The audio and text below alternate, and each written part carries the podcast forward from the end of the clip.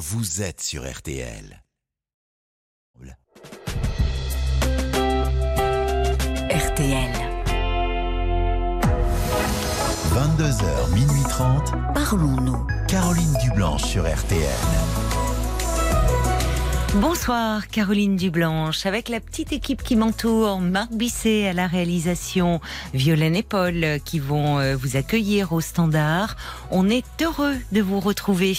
Et pendant ces deux heures et demie euh, de direct que nous allons passer ensemble, eh bien nous allons donc faire tout notre possible pour être au plus près de vous et de vos préoccupations.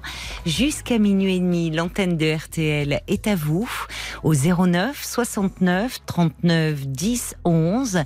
Je vous invite à nous passer un petit coup de fil au prix d'un appel local pour me parler euh, de tous les sujets qui vous tiennent à cœur. Et à tout moment, vous pouvez euh, intervenir euh, dans l'émission en envoyant un SMS avec les trois lettres RTL au début de votre message. Vous l'envoyez au 64 900 35 centimes par SMS. Et Paul sera également attentif aux commentaires que vous laissez sur la page Facebook de l'émission RTL-Parlons-nous. Bonsoir Pascal. Euh, bonsoir Caroline. Ravi euh, de vous accueillir pour dialoguer avec vous. Et moi de même. Alors, vous, vous voulez me parler un peu d'une relation que vous avez euh, avec une femme depuis, depuis un an et demi, c'est ça? Oh oui, un, an et demi à peu près, oui. Oui, d'accord. Et vous vous posez euh, certaines questions, je crois. Alors, euh, euh, oui, donc cette personne souhaite arrêter avec moi. Ah, d'accord. Et donc, et donc j'ai eu plusieurs relations avant et je pense que je lui fais, entre guillemets, payer ce qui m'arrive avant. Donc, Vos précédentes relations?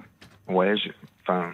Qui ont été. Euh, j'aime cette personne. Oui. Oui, j'ai le sentiment que je fais une grosse erreur. Je l'ai repoussé euh, à plusieurs reprises et donc euh, je voulais comprendre.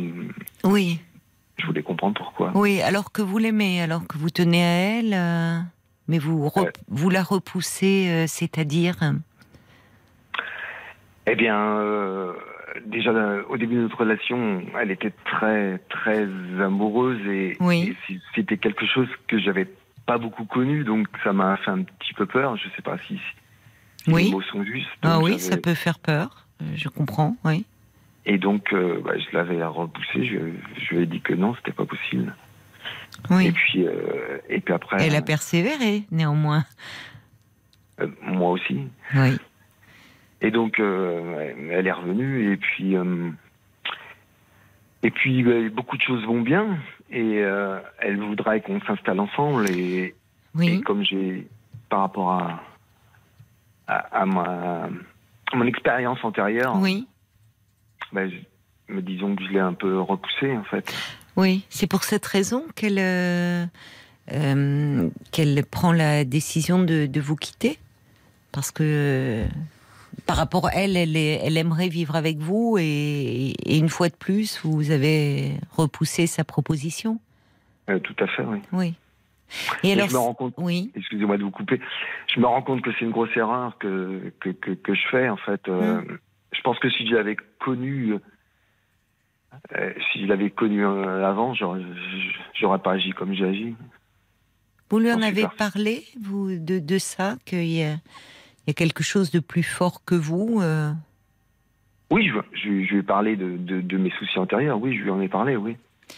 Oui, mais aujourd'hui, par rapport à elle, finalement, que c'est ce que vous êtes en train de me dire, en fait, c'est que vous tenez à elle, vous l'aimez. Euh, si vous n'aviez pas vécu ces expériences euh, antérieures, vous vous seriez lancé. Enfin, vous pensez que vous vous seriez lancé avec elle.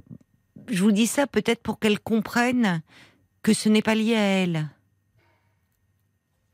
Ah bah oui, oui, je me serais lancé, oui. Oui, mais ce que je veux vous dire, c'est que euh, on va y venir à vos expériences passées euh, qui vous ont marqué, mais par rapport à elle, euh, vous, vous, vous, dites d'ailleurs que vous l'avez repoussée à plusieurs reprises. Le, le terme est, est, fort. Elle peut se sentir elle rejetée ou insuffisamment aimée. Et peut-être que lui dire que ce n'est pas elle au fond qui est en cause et qu'il y a, il y a quelque chose qui vous agit, qui est plus fort que vous et qui est lié à votre histoire passée avec d'autres femmes, ça pourrait, en tout cas, l'aider à comprendre que elle n'est pas en cause, elle personnellement. Mais je sais bien qu'elle n'est pas en cause. Oui, mais je, oui, j'ai compris que vous vous le savez. J'ai compris que vous vous le vous le savez puisque je me base sur ce que vous me dites, Pascal, mais, mais peut-être que elle, euh, au fond d'elle-même, euh, a besoin de, de, le savoir et d'être rassurée là-dessus. Quelles sont vos expériences euh, passées qui vous ont marqué avec des femmes? Mais, Pardon. je me, donc déjà, je me suis séparé de la mère de mes enfants en 2010, donc après 17 ou 18 ans ensemble. D'accord. Ensuite, été avec une personne 4 ans à peu près, enfin je suis oui. exactement. Donc tout allait très bien au début, je l'aimais et, et, avec le fil du temps, enfin j'ai compris, j'ai plus compris à la fin. Donc cette personne était bipolaire, donc oui. après quand on est amoureux, eh ben on essaye, on, est, on pense qu'on on va pouvoir aider cette personne, ce qui, mm. ce qui est une erreur. Donc après mm. je, je, suis parti, je suis parti plusieurs fois. Oui. Mais je suis revenu et, oui. et, et la situation n'a jamais évolué. Elle ne se soignait pas, elle n'était, elle ne, elle ne prenait pas de traitement, elle n'était pas suivie psychologiquement pour ses si, troubles. Elle prenait un traitement. D'accord, si, mais elle prenait un traitement. mais elle n'était pas bien stabilisée. Bah, euh, comme vous connaissez plus que moi la maladie, par moments c'était très bien et par oui. pendant plusieurs mois c'était très très très très négatif. Oui. Donc vous l'avez quitté, puis vous reveniez parce que vous l'aimiez, mais effectivement il y avait la maladie quoi, qui était là et qui rendait la vie euh, impossible oui, pour elle et oui. pour vous. Je me rendais compte, oui, qu'effectivement ça peut, même pour moi c'était. Euh, bah, c'est lourd. C'était une descente. Hum, c'est lourd. Elle était dans des phases euh, de dépression plutôt très profondes ou des phases maniaques? dépression. Dépression. Oui. Parce que vous me dites qu'il y a une phase maniaque. Alors il y a plusieurs formes hein, de, de, bipolarité, mais il peut y avoir parfois une alternance euh, de phases de dépression très profonde avec des phases euh, maniaques. Et parfois, euh, en fait, euh, c'est, c'est, ça peut être que des phases de dépression, mais vraiment très profondes. D'accord. Apparemment, c'était ça chez elle. Oui. Oui. Et donc, euh, donc je, je, poursuis. Oui. Donc ensuite, j'étais avec une personne pendant deux ans et demi. Donc on a été deux ans ensemble, chacun de notre côté. Ensuite, elle, a souhaité qu'on se mette ensemble, qu'on emménage. Et quelques mois après, euh, elle est partie. Elle est partie euh, très très très subitement. Enfin, elle est partie un matin au travail et elle est jamais revenue. Sans un mot, sans une explication sans un mot, sans une explication. Ouais. Donc suite à ça, j'ai fait une dépression. Donc euh, je suis allé voir aussi une psychologue.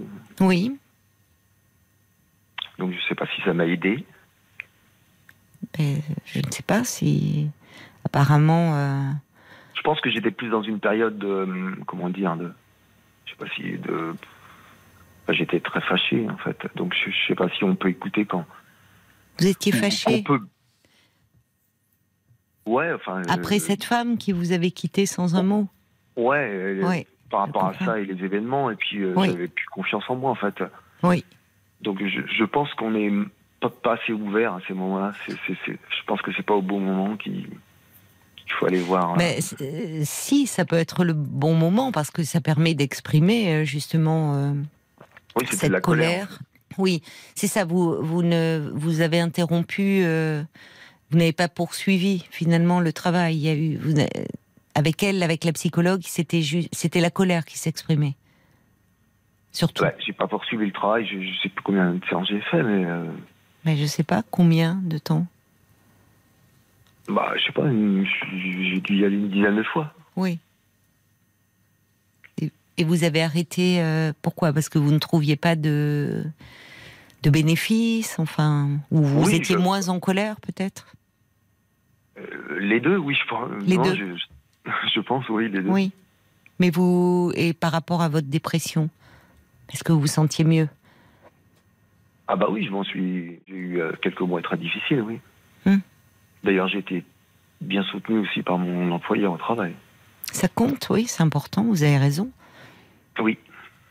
Et d'ailleurs, je vais rebondir aussi par rapport à, à la personne avec avec qui je suis en, en ce moment. Enfin, elle, elle souhaite plus être avec moi. Mais pendant un an, là, donc là, ça va beaucoup mieux au travail parce que j'ai changé. J'ai- eu une période au travail euh, où, où, franchement, c'était terrible. Donc, euh, je pense que j'étais pas du tout à l'écoute. Ah oui, Enfin, j'étais, j'étais, j'étais plus centré sur moi. Je veux dire, j'étais, j'étais égoïste. Enfin, je non, je sais pas si c'est. vous étiez mal, en fait, si, euh, si ça se passait mal fait, au ouais. travail. Oui, vous étiez préoccupé, anxieux. Exactement. oui. Et puis, et puis, je fais du sport et, et, et en même temps, donc, euh, j'ai un problème de genou, donc depuis c'est résolu, j'ai, j'ai fait une infiltration et ça va beaucoup mieux. Je me suis remis à courir et ça aussi, ça m'a, ça m'a affecté. Enfin, déjà, ça faisait très mal. Oui. Bien parce que j'ai un travail qui sollicite les genoux, donc euh, Ah oui. j'avais aussi mal au travail. Donc voilà. Ça fait beaucoup. Oui, c'est-à-dire que il y avait donc ce, ce mal-être, comment, euh, ce mal-être au travail, cette douleur euh, qui était devenue un peu chronique. Et puis, et- euh, oui, je, je vous coupe. Et puis moi, moi, je, je, je sais pas, c'est peut-être que je me trompe. Je pense que moi, je voulais, euh, je voulais pour la personne que je sois bien, enfin que je sois bien au travail, pour euh, comment dire, que je sois bien sur tous les plans. Et, par exemple, euh, je sais pas comment dire. Enfin, je voulais pas. vu vu euh, mes expériences passées, moi, je, je voulais dégager que, que, que, que ça aille bien au travail, que, que ça aille bien. Enfin, tout- Mais vous vouliez vous sentir mieux et un peu plus rassuré. Or, dans votre euh, environnement, euh, rien n'allait à ce moment-là. Et, physiquement, euh, ça n'allait pas au travail. Euh, Et donc, euh, oui, oui, ça avait des répercussions sur votre relation de couple. exactement. Mais quand vous dites qu'elle ne veut pas, euh, ne veut plus être avec vous, c'est-à-dire euh, c'est récent, vous en avez parlé récemment de, de Ah ça non, non, c'est enfin, c'est récent, non, c'est- il y a quelques mois. Enfin, on, on a toujours. enfin, c'est comme c'est une personne très gentille. euh, elle, elle, on échange, on se parle et, et, et même on, on s'est vu vendredi dernier. On, Ah on a- oui. on était au restaurant et D'accord. et et, et c'est- enfin c'est enfin bien passé Oui. pas, pour moi il y a une, il y a une très bonne connivence mais elle, elle m'a dit que je lui ai fait du mal donc euh, Oui. Oui, même involontairement, mais elle est, elle aussi, un peu en souffrance dans cette histoire. tout à fait Mais en même temps, elle maintient le lien avec vous. Bah, euh, je pense que je pense parce que c'est une personne gentille et, qu'elle Vous pensez que c'est seulement euh, lié à la gentillesse? Pardon? Vous pensez que c'est seulement lié à la gentillesse? Ah bah je, pense que non mais euh, Bah non. après c'est pas moi qui Certainement que non. C'est que elle est, elle, elle- elle- on peut penser qu'elle vous demeure attachée. mais je le souhaiterais Quand Donc, vous échangez, par exemple, vous vous êtes vu euh, euh, vendredi dernier euh, au restaurant, donc là, elle vous, elle vous a dit que Non, là, là, on n'a pas parlé de nous. On a, enfin, on a, on a bien rigolé. On a plus parlé de, de choses autres. On n'a pas parlé de, de nous. Et vous après, étiez dans l'évitement, quoi.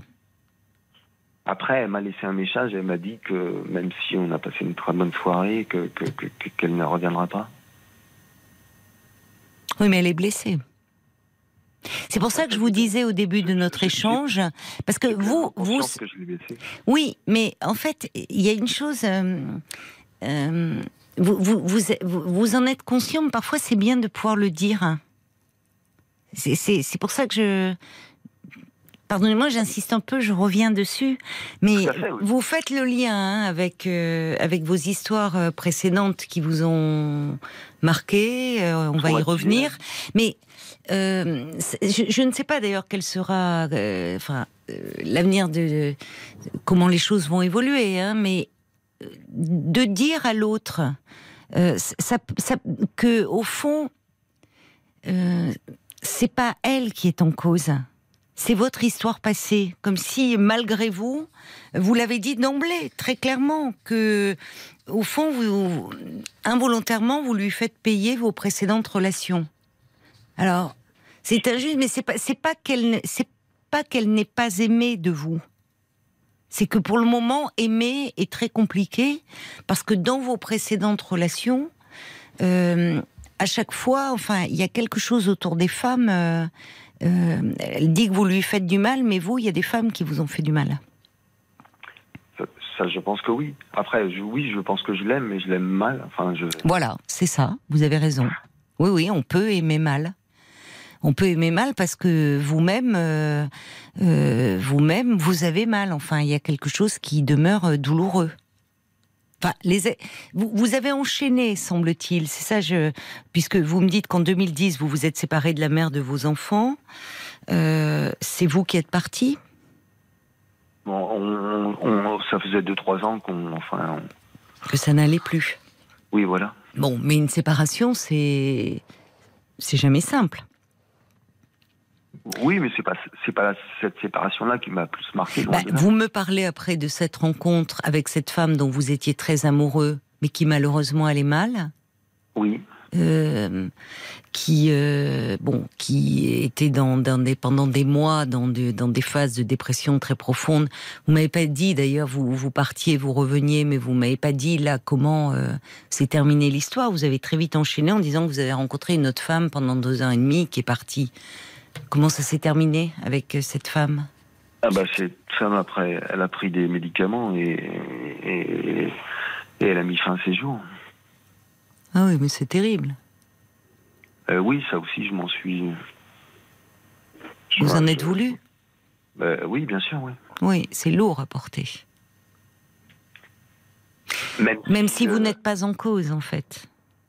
Euh, elle était, elle, euh, elle, euh, elle, est, elle avait ses troubles euh, bipolaires euh, avant de vous rencontrer. Enfin, elle était. C'est pas vous qui êtes en cause dans cette histoire, mais c'est forcément euh, très lourd et. je- Enfin, je suis pas étonnée que vous, vous me dites à un moment vous avez craqué, fait une dépression. euh, Il y a de quoi, hein Et puis, euh, c'est ce genre de choses. Donc, au début, tout allait bien. Je, je, je savais pas. J'avais jamais été confronté à ce genre de choses. Donc, on. Oui, c'est très compliqué. déstabilisant. Je suis d'accord avec vous. Quand on Oui, ne connaît pas, on ne comprend pas, en comprend fait. pas ce qui se passe. C'est ça. Exactement, c'est On ne- ça. On ne comprend pas euh, et, euh, et vous étiez très impuissant. Vous ne pouviez pas, malgré l'amour que vous lui portiez, euh, soigner ce, ce mal-être, parce que c'est pour ça que je vous demandais si elle était suivie. euh, et vous m'avez dit oui, mais apparemment il y avait un traitement qui fonctionnait plus. Et bon, je ne sais pas après, euh, parce qu'on peut stabiliser, euh, c'est-à-dire que avec un, des antidépresseurs, des, des régulateurs d'humeur et un soutien psychologique. euh, mais malheureusement, bon, là, il y a quelque chose qui n'a pas qui n'a pas fonctionné et, et qui a conduit au pire, ce qui peut être un risque hein, dans dans ces formes-là euh, de bipolarité très très sévère. Ouais. Après, vous vous remettez. Oui, pardon. Je, je m'excuse de vous couper maintenant. Elle avait déjà fait une tentative de suicide chez, chez moi, Ah oui. alors que que que que que, que, que je, je me souviens, elle avait passé une bonne soirée et puis euh, oui, c'était très Hmm. déstabilisant aussi. Elle avait pris plein de médicaments. Vous étiez présent quand elle a absorbé euh, ces Ah médicaments non non non Non. Parce que vous dites que ça s'est passé chez vous. Bah, c'est elle qui me l'a dit après que. Oui, vous n'étiez pas là à ce moment-là. Oui, donc finalement, c'était d'autant plus déstabilisant euh, que euh, la soirée avait été agréable. euh, tout à fait, oui. Oui, mais ça montre bien que vous n'êtes pas en cause, hein, Pascal. Et ça- oui, ça, je, je le comprends bien maintenant. Ben, vous le comprenez maintenant. Vous le comprenez. Il y a, il y, a, il y a une part de vous qui comprend tout ça. J'entends bien que vous comprenez. Mais il y a une part de vous euh, qui en souffre. Oui, mais je, je fais tout pour. pour Mais euh, alors, qu'est-ce que vous faites justement quand vous me dites vous faites tout pour essayer? Parce que j'entends que vous faites le lien et que vous comprenez que vous restez marqué. Euh, mais qu'est-ce que vous faites justement pour euh, Tiens. pour essayer de, de colmater un peu cette douleur qui demeure? Ouais, mais là, cette, cette douleur-là, je pense qu'elle est passée. Là, c'est Mais des je suis faits pas que- sûre. Bah, par exemple, Vous suis n'en parlez pas. lire- Je suis en train de lire euh, le bouquin Se libérer de, mon to- de moi toxique de, de Marie-Estelle Dupont. Oui, vous essayez de de vous, vous essayez euh, à travers des lectures de c'est ça? C'est à travers des lectures que vous essayez un peu de comprendre et de vous libérer? Oui. oui. Et puis après, mais un accompagnement psychologique? Vous pensez pas Euh, que ça là- serait important de reprendre un peu? Donc là, il faudrait que je reprenne un, un, un accompagnement psychologique. Bah, il faudrait, euh, je ne sais pas si, enfin, rien ne peut se faire sans, sans que vous ayez le désir, vous, de cela. Mais vous faites vous-même le lien que, au fond, vous êtes en train de vous auto-saboter dans cette histoire. Oui, euh, avec. euh, oui, oui, je suis. je- Parce que, parce que vous ne faites pas, parce que au fond, euh, à travers cette dernière demande qui vous a été adressée de, de cette femme, de vivre avec elle, on voit bien que là, il y a quelque chose qui est presque impossible pour vous. Prendre le risque Ah d'aimer, de vous attacher à nouveau, c'est trop. Quoi, non non, non, Sincèrement, je pense que non. Là, j'ai compris que j'avais fait une grosse bêtise. Non, mais c'est pas ça dont il s'agit en fait. Le, problème, euh, semble-t-il, c'est que aujourd'hui, euh, euh, aimer, vous engager véritablement, c'est il y a quelque chose qui qui vous fait peur. hein.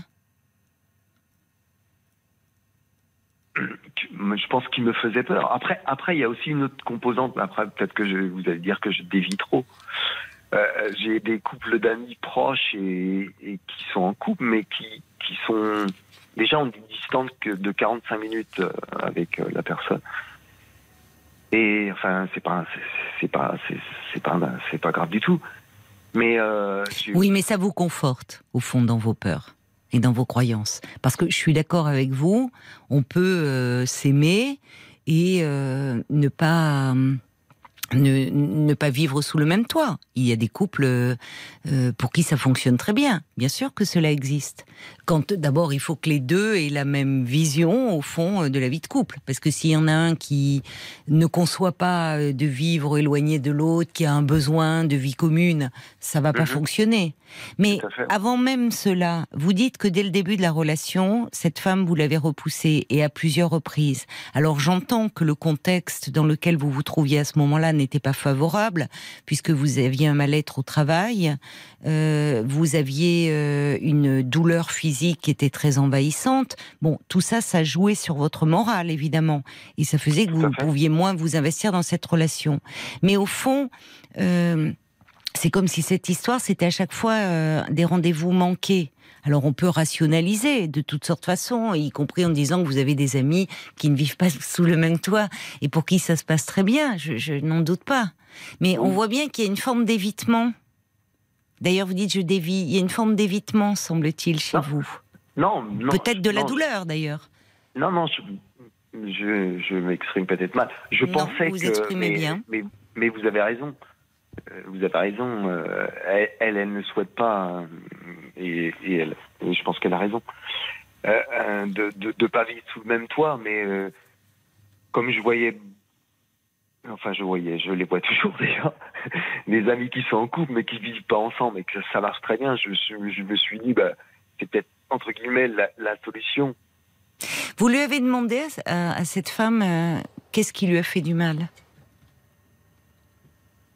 Euh, dans votre attitude, ou même si c'est involontaire, hein, j'entends bien. Mais est-ce que vous lui avez posé la question? Hmm. Elle, elle me l'a dit, mais c'est pas moi qui ai posé la question Qu'est-ce qu'elle vous a dit? Bah, que, que, que, que- bah, euh, bah, qu'elle était malheureuse de, de, Pourquoi? de cette.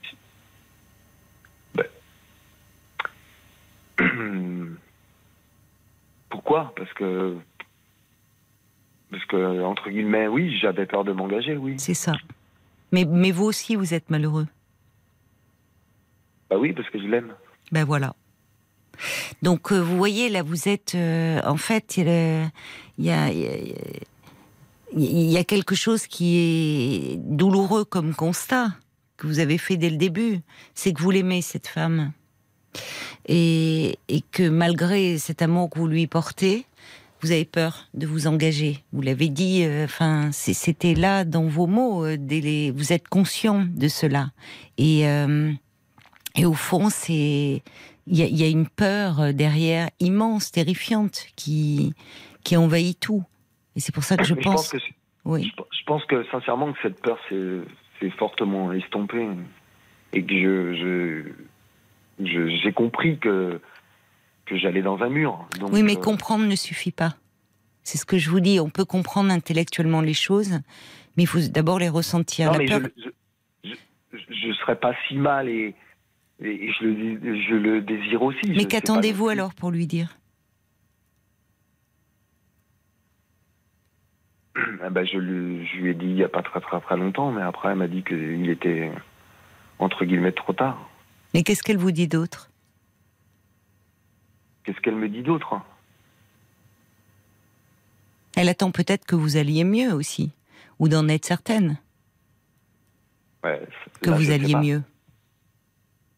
Mais euh, oui, euh, par contre, je pense que je, je vais mieux. Je, je vais beaucoup mieux que par rapport à il y a, Bah, il y a tant mieux. mois ou, à- ou dix mois. hein. Tant mieux, mais moi, ce que, enfin, vous, vous, vous, c'est c'est curieux parce qu'il y a une forme. euh, Je, j'entends chez vous, il y a, il y a une lucidité, il y a une capacité à analyser, euh, euh, à faire des liens euh, euh, assez rapidement d'ailleurs. Vous avez dit euh, euh, que vous avez beau aimer cette femme.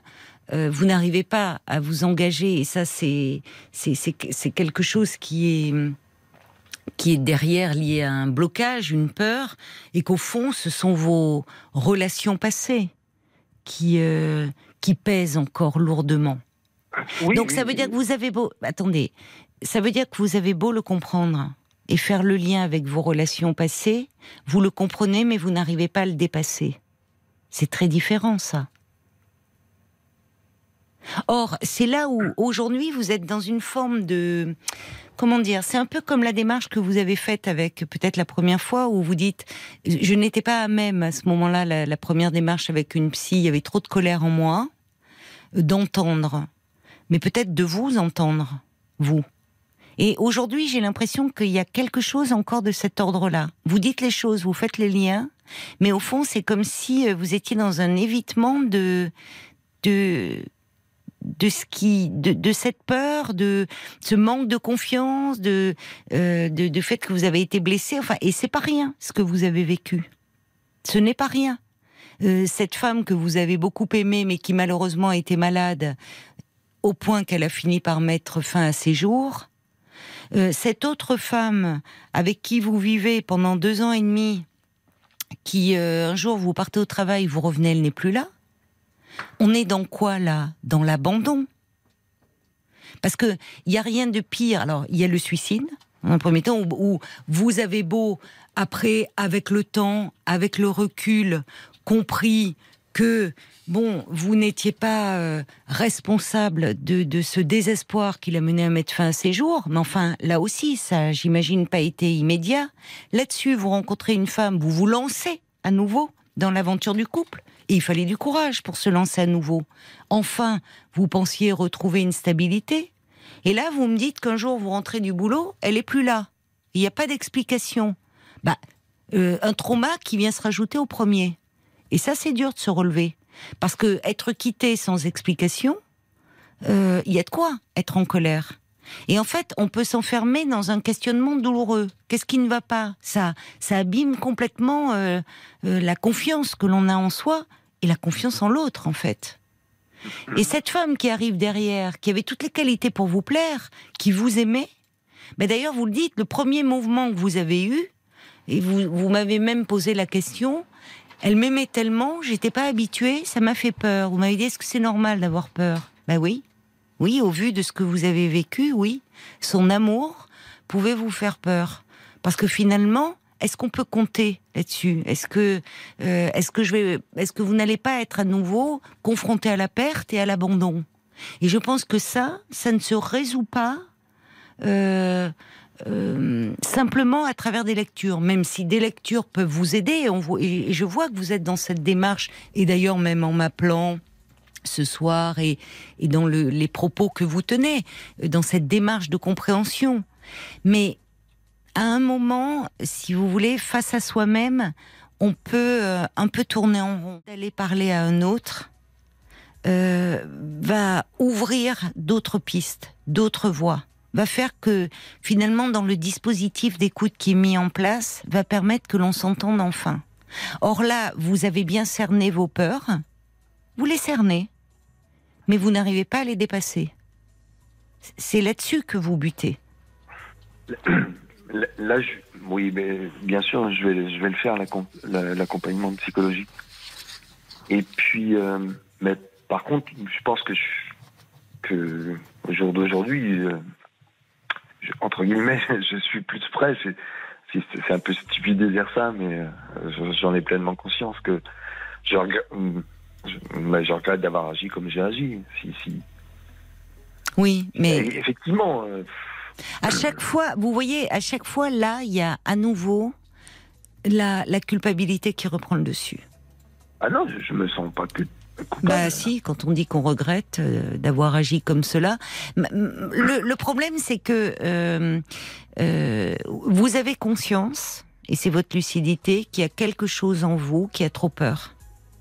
Et, malheureusement, qui, qui, a fait que oui, euh, vous avez euh, malgré vous euh, saboté quelque chose au point de dire d'ailleurs ah si on s'était connu avant que j'ai connu ces autres femmes, mais on peut pas refaire l'histoire. En revanche, ce que vous pouvez faire, c'est comment avancer. Et peut-être d'ailleurs dans la mesure, moi je, ne sais pas, vous avez gardé un lien, vous vous échangez encore beaucoup. beaucoup, non, enfin, beaucoup. Non, mais ce que je veux dire par là, c'est que vous me dites, elle est gentille, cette femme. Vous voyez, là aussi, c'est comme si vous ne voulez même pas y croire. Elle n'est pas que gentille, et je pense qu'il y a autre chose derrière, et qu'il peut y avoir un attachement qui demeure. Et peut-être, et il faudrait pas le faire seulement par rapport à elle, mais avant tout par rapport à vous, lui ah bah, dire, j'ai conscience que alors que vous l'aimez, d'avoir saboté cette relation, parce que parce qu'il y a trop de peur en vous, euh, et, au fond, euh, ben, c'est douloureux d'aimer. Et c'est douloureux pour vous de prendre le risque d'aimer à nouveau et de vous engager. Mais que vous allez euh, vous y atteler Qui sait? Je dis pas, vous voyez, mais peut-être en tout cas, ça donne. alors que là, vous êtes un peu dans un constat douloureux et où au fond, il n'y a pas de. Il n'y a pas de perspective. Donc, de ce constat, qu'est-ce que vous allez en faire? Et c'est là où je pense que, euh, au vu de votre capacité à, à, pouvoir vous remettre en question, à établir des liens entre cette histoire et ce que vous avez vécu et ce qui reste de douloureux, voire on peut même dire de traumatisant en vous, ben vous pouvez en faire quelque chose pour avancer. Alors je ne sais pas par rapport à cette jeune femme, mais déjà au moins par rapport à vous ce qui sera important. Je, vais vous lire des messages qui me sont arrivés pour vous. Il y a Monica qui dit vous êtes écrasé par la culpabilité, ce qui fait que vous allez au combat en vous disant que c'est perdu d'avance. Euh, elle dit libérez-vous hein, et avancez. Francesca qui dit est-ce encore un deuil et une culpabilité qui reste, qui vous interdisent d'être heureux? Euh, il y a quelque chose qui pèse et qui reste lourd. Des réactions, Paul? Je vois que tu viens de Oui. t'installer devant l'écran. Peut-être des réactions qui sont arrivées pour Pascal sur Euh, Facebook? Il y a Bob White qui dit euh, que euh, vous culpabilisez beaucoup, peut-être même trop. Et, et cette femme, elle vous aime aussi, sans doute, mais elle n'est pas rassurée. Ça l'insécurise beaucoup. Elle doit ressentir votre manque de confiance. Il y a Wena aussi qui dit qu'on perçoit que beaucoup de choses chez vous sont nouées. Vous souhaitez Mm. avancer, on l'entend. Mais Oui. en même temps, on ressent une peur qu'il serait bien de travailler. Vous avez très bien fait l'analyse, mais il reste le travail sur cette peur. Vous y êtes presque. Pourquoi pas reprendre juste quelques séances euh, avec un psy Il y a Catherine aussi qui dit vous l'aimez, mais par peur de la perdre et de souffrir Mm. comme vous avez souffert auparavant, vous vous empêchez l'engagement. Et elle reprend ce que dit plus ou moins Bob White. Vous n'êtes pas rassurant pour votre compagne. Alors peut-être que si vous lui demandez un peu de temps pour travailler avec un ou une thérapeute, elle saura vous donner une autre chance. Euh, c'est ce que dit à peu près tout le monde. Brigitte aussi, là vous dit, il serait peut-être bon de prendre un peu de recul pour prendre soin de vous, soigner vos blessures antérieures et puis peut-être reprendre la relation avec euh, cette femme à qui vous tenez. Voyez-vous juste ainsi pour passer un bon moment sans plus aller plus loin dans un premier temps. Et puis euh, il y a Nat qui dit euh, vous êtes un peu comme un arbre avec plusieurs branches et certaines de vos branches ne sont pas guéries. Faites-vous aider. Qu'est-ce que vous en pensez de ces réactions? Eh si, si, si, si, si les personnes ressentent ça, c'est que ça doit être juste. Mais vous savez, quand on a peur de, quand on a peur de l'abandon, finalement, on peut, euh, Mais, mais, euh, On- je, pense qu'au début on de, peut le la- provoquer. de, de, de ma relation, j'ai- du mal à pas dire son prénom, euh, je, je, je- j'en avais pas conscience de ça maintenant. J'ai conscience que, oui, Hum. effectivement. Donc, Donc vous me conseillez euh, d'aller, d'avoir un accompagnement avec Ah oui. une mais oui, psycho. Mais oui, parce que Oui, oui, oui, enfin, oui, oui, en euh, thérapie, oui, analytique, où vous serez en face à face et où vous pourrez partir de, de ce point de départ, là, comme vous l'avez fait avec moi ce soir, de, de cette rencontre. Et c'est dommage, parce que là, il y a, il y a quelque chose d'un- d'une forme d'enfermement. Et c'est-à-dire que euh, il suffit pas d'identifier la peur pour la surmonter, vous voyez? C'est là où je, je vous dis qu'il y a euh, et c'est là où le la, la- la- la thérapie peut prendre un peu de temps, c'est-à-dire qu'on peut avoir euh, très bien conscience intellectuellement de du problème. Je vais vous dire d'une certaine façon, vous savez, euh, qu- quand on euh, entame une thérapie, les patients qui viennent nous voir, ils savent hein, de quoi ils souffrent. Le problème, ils savent de quoi ils souffrent, mais ils savent pas comment surmonter cette souffrance. D'accord. Et c'est là où euh, euh, bah, c'est bien d'aller voir quelqu'un qui pourra euh, vous aider et vous donner un peu le temps hein, nécessaire. Surtout, accordez-vous-le. D'accord. Bon courage. Merci beaucoup. Bon courage Pascal, au revoir. Merci, au revoir. Jusqu'à minuit 30, Caroline Dublanche sur RTL. parlons. D'écouter Exil sur RTL, qui est extrait du nouvel album de Charlie Winston, As I Am.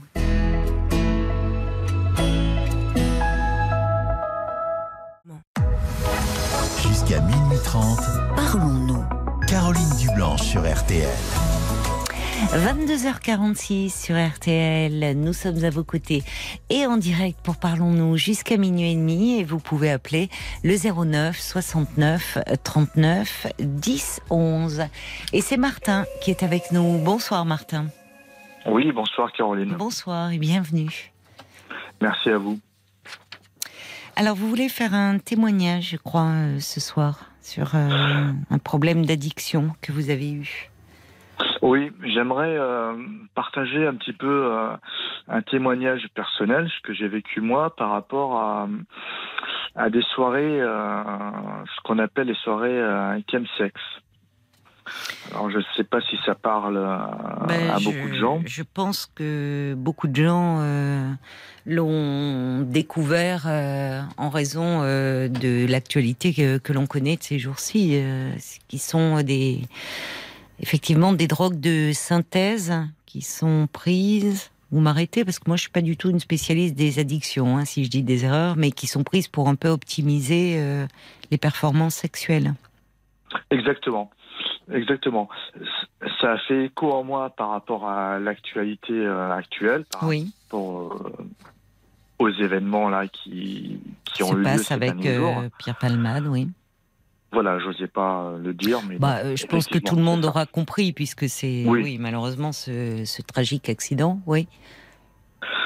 Moi, j'ai j'ai connu ça pendant deux ans, Euh, alors que je n'étais pas du tout, euh, comment dire, euh, sensibilisé à ce genre de, de, de, de pratique, à ce genre de soirée, mais je suis Mm. tombé dedans d'une manière insidieuse et euh, progressivement, ça a pris le dessus sur euh, sur moi. Au début, vous ne pouvez pas imaginer à quel point cette drogue, cette merde, pardon, hein, pour, euh, pour être un petit peu vulgaire, s'insinue en vous de manière insidieuse. Vous avez l'impression de gérer, vous avez l'impression de connaître vos limites. Euh, vous avez toujours une petite voix en vous qui vous dit euh, mais non, moi je suis pas comme ça, je suis pas toxico, je suis pas dépendant, je connais mes limites. Mais à partir du moment où vous mettez le doigt là-dedans, irrémédiablement, ça va prendre le dessus et ça va prendre le contrôle de votre vie. Et euh, c'est un phénomène. Moi personnellement, je l'ai, connu, je l'ai vécu. Heureusement, là aujourd'hui, à l'heure où je vous parle, je m'en suis sorti. C'est terminé, c'est du passé parce que ça m'a détruit, ça, ça a failli détruire ma vie avec mes proches, ma famille, mes amis, ma vie professionnelle. J'ai réussi à m'en sortir, mais aujourd'hui, j'ai le sentiment que c'est un, un phénomène dont euh, le, le- le- comment dire euh, la société civile, le, le- le grand public n'a pas conscience des ravages que ça fait. Aujourd'hui, vous avez des jeunes de 20 ans qui n'envisagent pas du tout une relation, euh, comment dire, euh, euh, Sexuel sexuelle sans prise de produits. Hmm, De stupéfiants. De stupéfiants. Ce Mm. n'est pas possible. Ils sont rentrés dans ce genre de fonctionnement Mm. et ils n'envisagent pas une rencontre Oui. sans, euh, sans prise de, de, Oui. de Oui, drogue et de stupéfiants. Oui, la, la sexualité leur paraît impossible sans, euh, sans consommation de, de stupéfiants. Ils se sont enfermés dans un mode de Mm. fonctionnement qui, à petit feu, va les détruire. À petit feu va les détruire. Alors moi, ce que j'ai découvert, parce que je vous avoue que je, n'avais pas entendu parler avant de, de chemsex. euh, encore une fois, je suis pas du tout spécialiste dans ce domaine-là des, addictions, des produits stupéfiants. Euh, ce que j'ai découvert, mais enfin, je, vous pose la question à vous, Martin, c'est que euh, malheureusement, c'est enfin c'est assez accessible et, et semble-t-il assez bon marché. De ce que j'ai entendu Ah, des euh, différents reportages, c'est Mais exactement, vous en trouvez à tous les coins de rue. Vous avez même des. enfin à tous les coins de rue. Euh, ah, dans les Bah, sex shops, les vous voulez dire Ah non, non, non. Dans les grandes villes, vous allez dans les quartiers, euh, dans les quartiers sensibles, dans les cités HLM, euh, vous pouvez trouver des dealers qui vous vendent un gramme de coke pour euh, pour 50 euros. Oui, la cocaïne, la cocaïne, oui. Mais là, vous parlez, euh, si on parle de chemsex, c'est des, alors j'ai pas les noms des molécules, mais ce sont des, des drogues de synthèse qui sont. Bah, Je parle pas de la cocaïne. là. Oui, c'est ce qu'on appelle aujourd'hui la, la 3-MMC, qui, Mm. euh, qui depuis 2-3 ans euh, arrive en force euh, en France. Euh, c'est une drogue de synthèse Hum, hum. qui est, euh, qui est encore plus dangereuse que la cocaïne. La, cocaïne est extrêmement dangereuse, mais la 3-MMC, c'est, ça l'est encore plus. C'est, un dérivé de la cocaïne, mais qui est trafiqué, qui est coupé avec des substances euh, complètement dangereuses pour, euh, pour le corps. Et aujourd'hui, ça, ça prend le dessus. Aujourd'hui, vous pouvez trouver, euh, mais alors d'une manière extrêmement facile, ce, ce genre de, de, de drogue, y compris la cocaïne. Aujourd'hui, vous avez des sur WhatsApp, vous avez la possibilité de, de trouver des, des livreurs qui se font passer pour des livreurs Uber ou Deliveroo, Mm. euh, qui viennent vous livrer euh, en, en, en scoot euh, avec le, Oui. le, le, le J'en- sac Deliveroo derrière, Oui. et ils vous livrent de, de la coke. J'ai entendu parler de cela, oui, effectivement. Oui. Euh, mais dites-moi, vous dites qu'au départ vous êtes tombé dedans de manière insidieuse, c'est-à-dire que dans- vous voulez dire dépendant en fait, parce que au départ ça a pu vous paraître euh, comme un jeu. euh, lors de soirées ou peut-être avec un partenaire, enfin quelqu'un qui veut dire d'essayer de comme quelque chose de ludique quoi au fond. Ou est-ce que vous étiez déjà consommateur d'autres choses De cocaïne, justement. non. Du tout. Ça, pour moi, ça Vous avez commencé par les drogues, les, les drogues de synthèse. Non, j'ai commencé directement par la cocaïne. Voilà, c'est ça. Directement. Mais euh, pour moi, Et pourquoi? Lors de soirées Dans quel euh, cadre? Parce que au début, j'ai commencé à faire des soirées euh, sexuelles, mais euh, c'était relativement. Alors, pardon, j'arrive pas à trouver le, le terme adéquat, mais euh, soirée euh, bon enfant, tranquille. On, on se fait un petit apéro sexe entre entre 17 et 20 heures, et puis euh, à 20 heures tout le monde s'en va parce que demain on travaille. euh, Le etc. terme Donc, bon enfant, et, et- et vous avouerez, peut-être Oui, pas le mieux choisi. Euh, pas soirée, sexe et cocaïne. Oui. Je vous disais parce qu'à ce moment-là, il n'y avait pas de prise de, de produits stupéfiants. Il n'y avait pas de drogue. C'était c'était un apéro tranquille euh, avec des amis, avec des connaissances. Et puis euh, vous allez euh, consulter les sites de, de rencontres homosexuelles comme Grinder, etc. Vous proposez à des euh, à des garçons de passer, mais il n'y avait pas du tout cette notion de, de drogue. Et il suffit de, il suffit que un mec vous propose de, euh, ça vous dit si je ramène un petit gramme de coke ou euh, ou euh, 20 millilitres de de GHB euh, ou de la 3 et puis ben comme vous êtes Mm. dans une ambiance euh, Oui. comment dire conviviale où vous êtes ouvert euh, ouvert d'esprit, vous avez envie Mm. de tester des choses, vous vous sentez en confiance, c'est ça en fait le Festif, le problème Enfin, de- très, ouais. voilà, dans un contexte festif, vous avez l'impression que, que tout est possible. Hmm. Parce que vous êtes chez vous, parce que vous ne travaillez pas le lendemain, vous n'avez pas la voiture à reprendre, vous ne prenez pas de risques sur la route, etc. Donc vous vous dites pourquoi pas. Et puis, enfin, en tout cas, moi, je, je parle de moi, je parle pas des Oui, autres. oui, je bien sais pas sûr. comment réagissent Bien les sûr. autres. Mais moi, je me disais, je connais mes limites, je sais m'arrêter, je sais que ça c'est de la merde, que je peux pas. euh, Hmm. Mais bon, pourquoi pas Je suis, je suis en bonne compagnie. On est samedi soir. Demain, je travaille pas. J'ai le dimanche pour euh, pour comater euh, et récupérer. Donc pourquoi pas Et mais toujours en me disant, je connais mes limites. Mais en fait, vos limites, vous les connaissez pas. Et vos limites, vous les vous les repoussez à chaque fois un peu plus. Et résultat, les petits apéros euh, sympas entre entre potes, euh, entre 17h et 20h, résultat, bah, ça commence le samedi à 16h, ça finit le dimanche à midi. Et vous passez ça. la nuit entière là-dessus. Parce Bah, surtout que mesure, en vous plus, avez euh, toujours envie de plus. Oui, et puis en plus, toutes ces drogues de synthèse sont faites pour améliorer les performances et ça peut durer 24, 48 heures, voire j'entendais un médecin Exactement. addictologue qui disait 96 heures. Enfin, peu- Exactement. Donc euh, le, petit apéro sympa, comme vous dites, entre 17 et 20 heures. Nous, avant, on parlait classiquement des 5 à 7, mais là, on est dans un autre Oui. registre. hein. Ouais. Ah bah là, on passe du samedi 16h au dimanche midi. Mais Et puis, euh, vous avez commencé, donc, euh, comme ça, vous, vous dites aujourd'hui, vous. Euh, et puis, vous, vous en êtes sorti, je peux dire votre âge, Martin? Ah oui, oui, oui, j'ai 44 ans.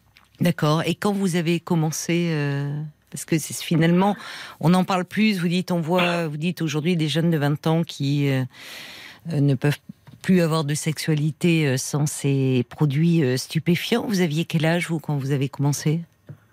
Ah mais c'est tout récent, c'est tout récent. Oui, parce que c'est assez confinement. nouveau, hein, quand même. C'est, enfin, je ne sais pas. Ah oui. Elle est sur le marché, malheureusement. euh.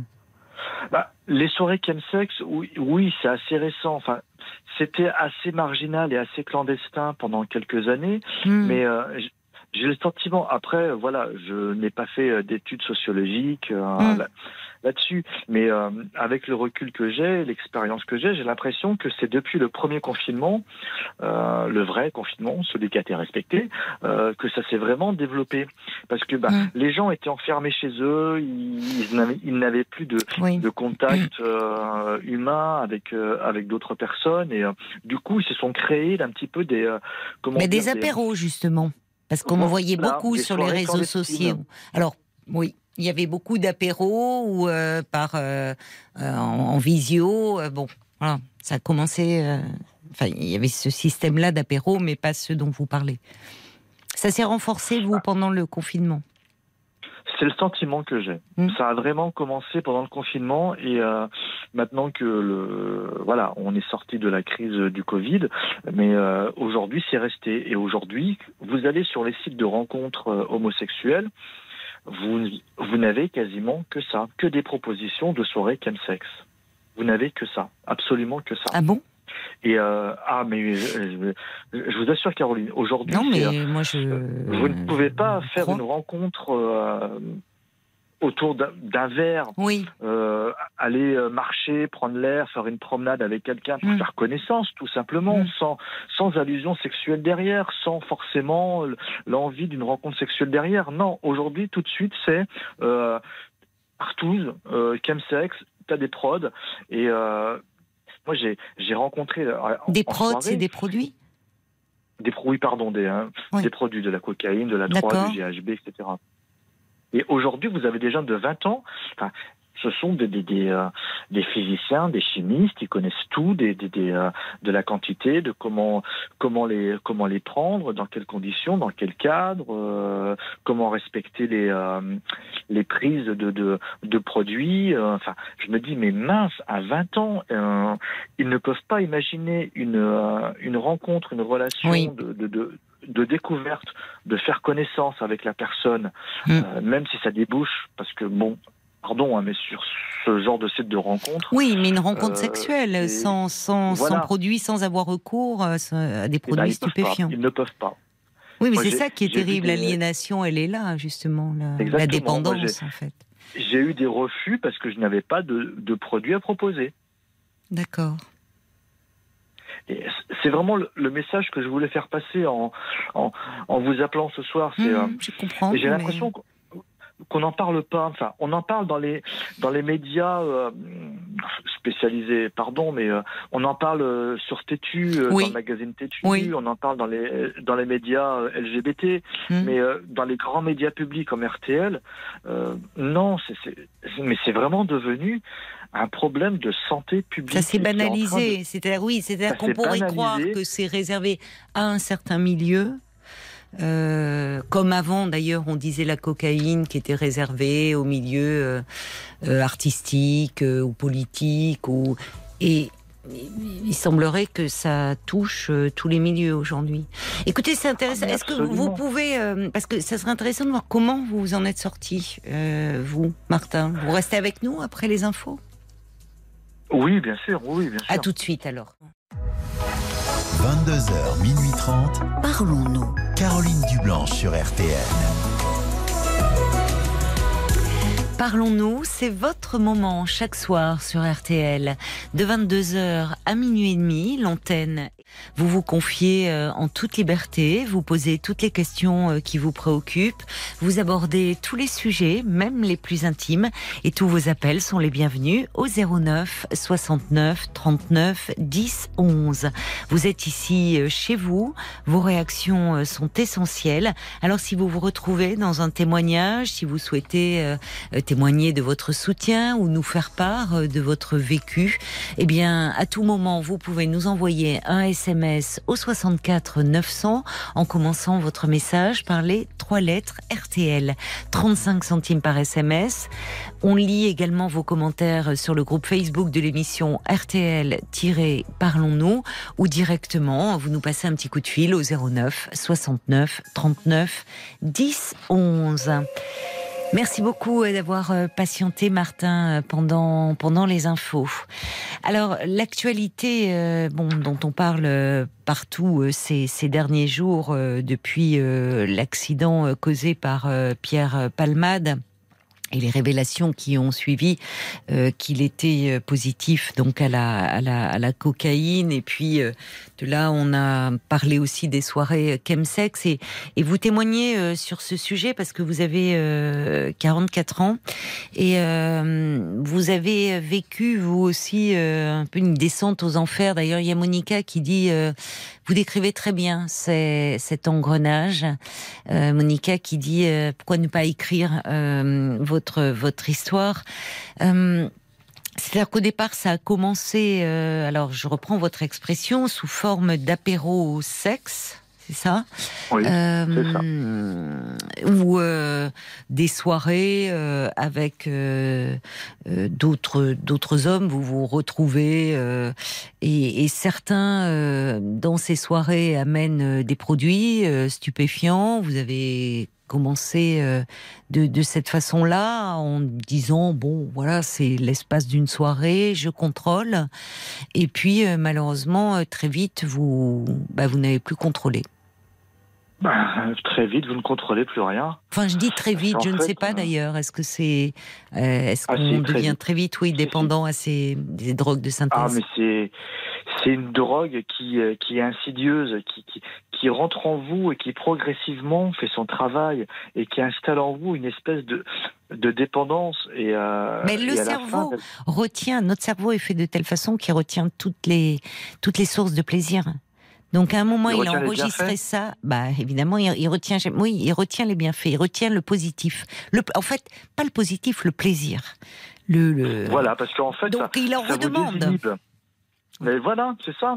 Ça vous, ça vous désinhibe, ça vous met dans un, dans un contexte de bienveillant où vous êtes plus ouvert. Si vous êtes un petit peu timide, un petit peu en retrait, Mm. un petit peu à l'écart, le fait de prendre ce genre de produit vous, vous met à l'aise. Vous avez plus de facilité à aller vers les gens. Donc, euh, du coup, vous avez plus de possibilités d'avoir des, des échanges et des contacts.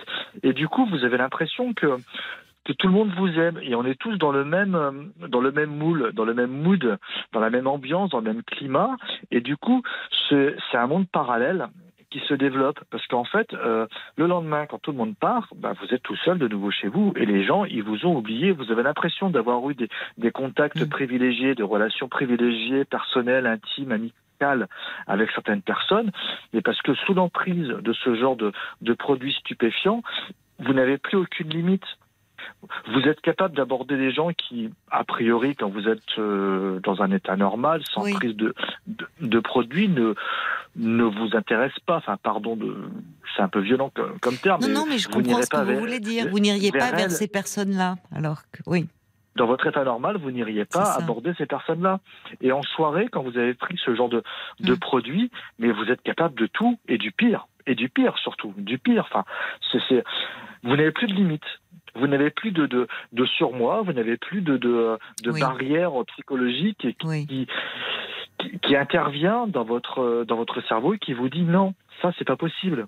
Vous êtes capable de tout. Et euh, quand vous mettez le doigt là-dedans, Donc ça peut mal tourner, sans même parler effectivement de l'actualité. Alors évidemment, avec euh, la conduite au volant, on va pas revenir là-dessus, mais quand vous dites ça peut conduire, il n'y a plus de limite, donc ça peut aller très loin. Enfin, Ça peut aller très loin. Vous prenez des risques euh, déjà pour la santé, Voilà, et vous- pour pour la santé, donc ça veut dire des rapports sexuels non non protégés, protégé. euh, sans connaître le statut des euh, oui, des personnes, oui, euh, parce que il, ça suffit pas. Si la personne vous dit euh, je suis je suis négatif, euh, voilà tout va bien, mais bon la Mm. personne vous le dit, mais elle vous a pas présenté un bilan de santé avant de bien rentrer chez sûr. vous. oui. Mais quand vous êtes voilà sous sous coach, eh ben il y a plus de limite, vous y allez et puis Mm, vous en voulez mm. toujours plus. Mm. moi j'ai vu des pratiques que, que, que je n'imaginais même même pas. Enfin je, je, je- et ça ne m'a même pas choqué alors que par rapport à mon histoire personnelle et familiale, j'ai certaines barrières morales qui oui, qui auraient dû m'alerter par Oui. rapport à ces pratiques que j'ai vues, que et que j'ai pratiquées également. Mais là, non, parce que vous êtes mais désinhibé. c'est une drogue insidieuse, vicieuse, qui vous vrille le cerveau Mm. et qui vous fait devenir quelqu'un d'autre. Mais alors justement, quand euh, vous dites euh, c'était sur tous les week-ends parce que vous disiez que le dimanche vous pouviez comater, je reprends votre expression. Mais alors, quand tout le monde, une fois que tout le monde est parti, enfin souvent dans les- avec les produits stupéfiants, il peut y avoir une descente. Comment ça se passait? C'est la descente aux enfers. C'est la descente aux enfers. Le lendemain, euh, moi j'ai fait beaucoup de soirées chez moi, à mon domicile. Euh, quand tout le monde s'en va le dimanche dans la matinée, vous vous retrouvez, du coup, vous passez de tout à rien. Vous avez passé la nuit euh, dans une ambiance conviviale, festive, où les gens vous montrent de l'intérêt, où il y a beaucoup de, de d'amitié, mais ça c'est faux, c'est un leurre. Mm. Et euh, tout le monde s'en va, vous êtes là tout seul à 10 heures du mat le dimanche, votre appartement est ravagé, il est sans dessus dessous, vous avez euh, de l'alcool, des bouteilles qui traînent de partout, euh, et là vous êtes du coup tout seul face à vous-même, Oui. et là vous avez un- une espèce de descente aux enfers qui Oui. se met en place, parce que déjà vous ne récupérez pas, parce que quand vous avez passé 12 heures, 15 heures sous cocaïne, c'est impossible de dormir. C'est impossible de ça. dormir. Et oui, et oui, c'est ça. Vous êtes comme un hibou Bien avec les sûr. yeux euh, Oui. penchés au plafond, Oui. perdus au plafond. C'est ça. Oui. Et ben quand vous devez reprendre le boulot Le- le lundi. matin, euh, c'est compliqué. Moi, plusieurs fois, j'ai dû euh, me mettre en arrêt maladie euh, parce que je n'étais pas capable de- de Oui. d'assumer derrière professionnellement. Et petit à petit, ça vous met à l'écart. Ça vous, ça vous isole. Mais parce ça que isole. vous Oui. oui. C'est ça en fait. C'est à la rigueur. Enfin non, je dirais pas ça parce que c'est c'est donner une, une excuse. Mais si vous avez le- la force de prendre le recul Mm. et, et d'assumer derrière, bon, éventuellement pourquoi pas. Mais quand vous êtes d'un naturel un petit peu comment dire timide, introverti, ou vous mm. avez du mal à aller vers les gens, si vous mettez le doigt là-dedans, vous avez l'impression d'être le, le, le plus beau, le plus intelligent, le plus Oui. intéressant. Tout le monde vous parle, tout- vous intéressez tout le monde, mais tout ça, c'est du leurre, c'est de la poudre aux yeux. Oui. Le lendemain, vous êtes tout seul avec vos ennuis, avec vos problèmes, et pour et Mm. pour gérer votre descente. Et moi, par rapport à mon travail, j'ai failli le perdre. Je suis passé en conseil de discipline pour des absences euh, répétées.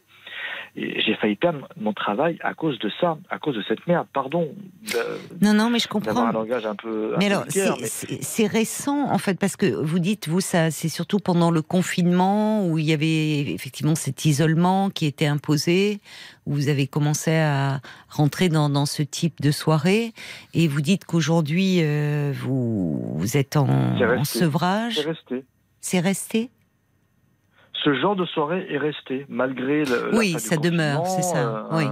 Oui, mais Ça justement, demeure, vous parliez de, euh. vous parliez de la, de, de- du lendemain, de la descente et du, du fait que ben, certains lundis vous pouviez pas retourner au boulot parce que euh, parce que vous n'étiez pas en état, tout simplement. Mais malgré tout, euh, au fond, la, le week-end suivant, on recommence? Enfin, il y a quelque chose de. Mais oui, vous, bah, en fait, vous passez la semaine par défaut. Vous euh, vous enquillez vos jours de travail parce que ce, qui vous tient, c'est de savoir que le samedi soir, vous allez avoir une soirée euh, no limites. Oui. Parce que vous ça, savez que le samedi soir, vous allez vous éclater. Et euh, dès le mercredi soir, vous commencez à préparer votre soirée. Vous êtes déjà là en train de prévoir euh, qui Mm. vient, etc. Vous mettez des annonces sur sur les sites de rencontres homosexuelles. Vous Mm. êtes déjà là en train de prévoir de de vous approvisionner euh, en euh, en cocaïne. euh, Vous êtes déjà en train de savoir qui vient, qui vient pas. Enfin, ça devient une organisation qui qui prend place trois jours avant. C'est ça. Oui, vous êtes déjà dans ce, dans cette perspective, dans cette anticipation. En fait, c'est comme une forme. Enfin, il y a, comme un dédoublement. Il y a, vous qui qui travaillez, qui continuez à fonctionner socialement, et puis il y a un moment, comme vous dites, il y a dans vivre au fond, mais dans l'attente de ce moment où il y aura plus aucune limite. Exactement. Et du coup, vous vous coupez de toute relation. Vous Oui. refusez des euh, des restaurants avec des amis. Vous restez, vous refusez des des soirées euh, tout à fait euh, tranquilles Mm. avec des potes parce que vous préférez vous défoncer à la coke le samedi soir pendant 24 heures jusqu'au dimanche Mm. midi. Alors, quel a été le déclic alors pour vous? C'est vous parlez de du travail, vous êtes passé en conseil de discipline. Euh, euh, Est-ce qu'il y a eu d'autres Enfin, qu- qu'est-ce qui fait qu'à un moment, euh, euh, parce que vous en parlez Bah, J'ai très bien de réalisé que j'ai réalisé que que, que que cette addiction prenait le dessus sur sur moi, que je n'étais plus moi-même, que je n'avais Mm. plus la la réflexion que je que je pouvais avoir avant, je n'avais plus les barrières morales que que je m'étais euh, que je m'étais installé et que euh, parce que j'ai for- j'ai cette force moi d'avoir pu réaliser, mais d'autres ne l'ont pas et ils s'enferment là-dedans. Mais parce que vous avez un socle, semble-t-il. Vous parlez de valeurs. Enfin, ça peut paraître euh, un peu simpliste, euh, enfin euh, pas de votre part hein, quand moi je le dis, mais il y a, y a quand même des certaines bases, des repères, des, des valeurs, des euh, Oui. quand vous parlez des pratiques au fond, c'est en fait oui, c'est aussi certainement là où euh, vous parlez de de plus jeunes qui tombent là-dedans, qui peuvent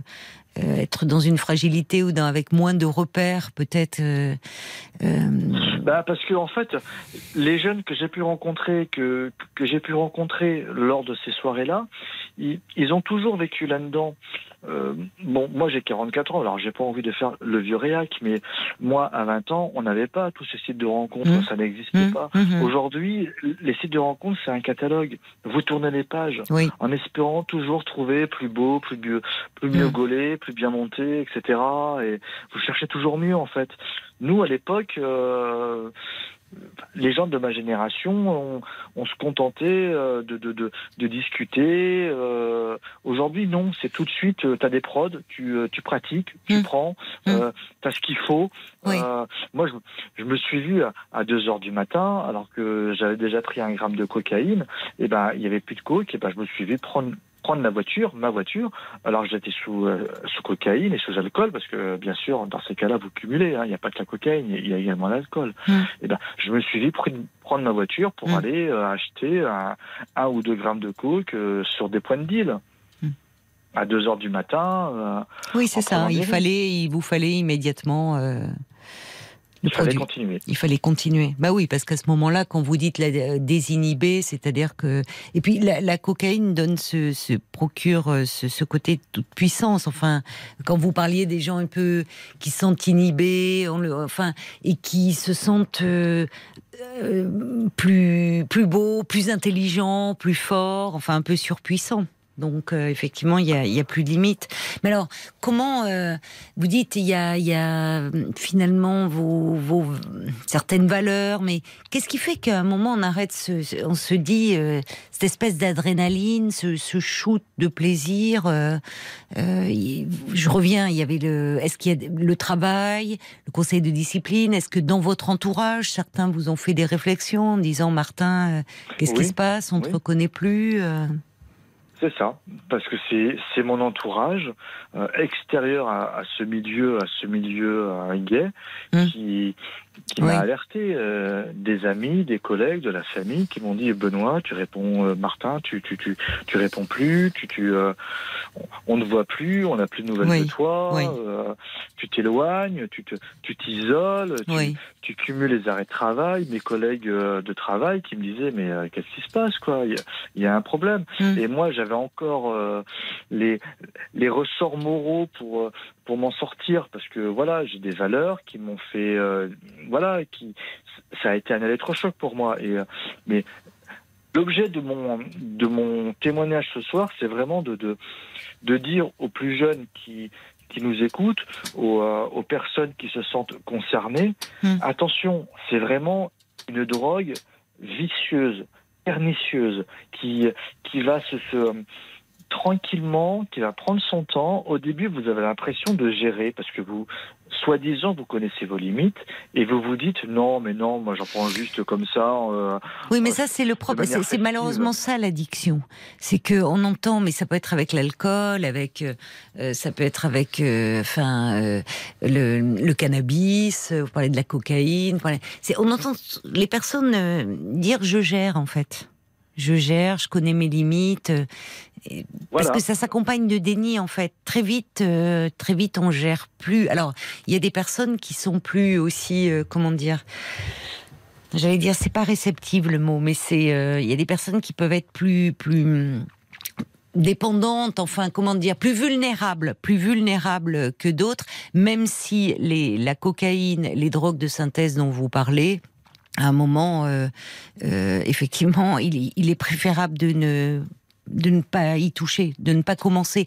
Il y a- une question de Bob White qui dit est-ce que est-ce que tout le monde peut être concerné? Parce que là, vous nous dites et, vous, parliez du magazine Têtu qui en parle enfin dans la, communauté LGBT. Certains craignent justement que ça jette à nouveau l'opprobre sur, euh, j'aime pas dire la communauté gay, mais finalement vous dites euh, quand on parle de de, de, vous parlez de ces soirées. Est-ce que ça pourrait toucher le milieu hétéro, après tout. Enfin, après tout, c'est même pas après tout. Oui, puisque c'est censé le cas, augmenter les performances euh, sexuelles. Donc, euh, bon.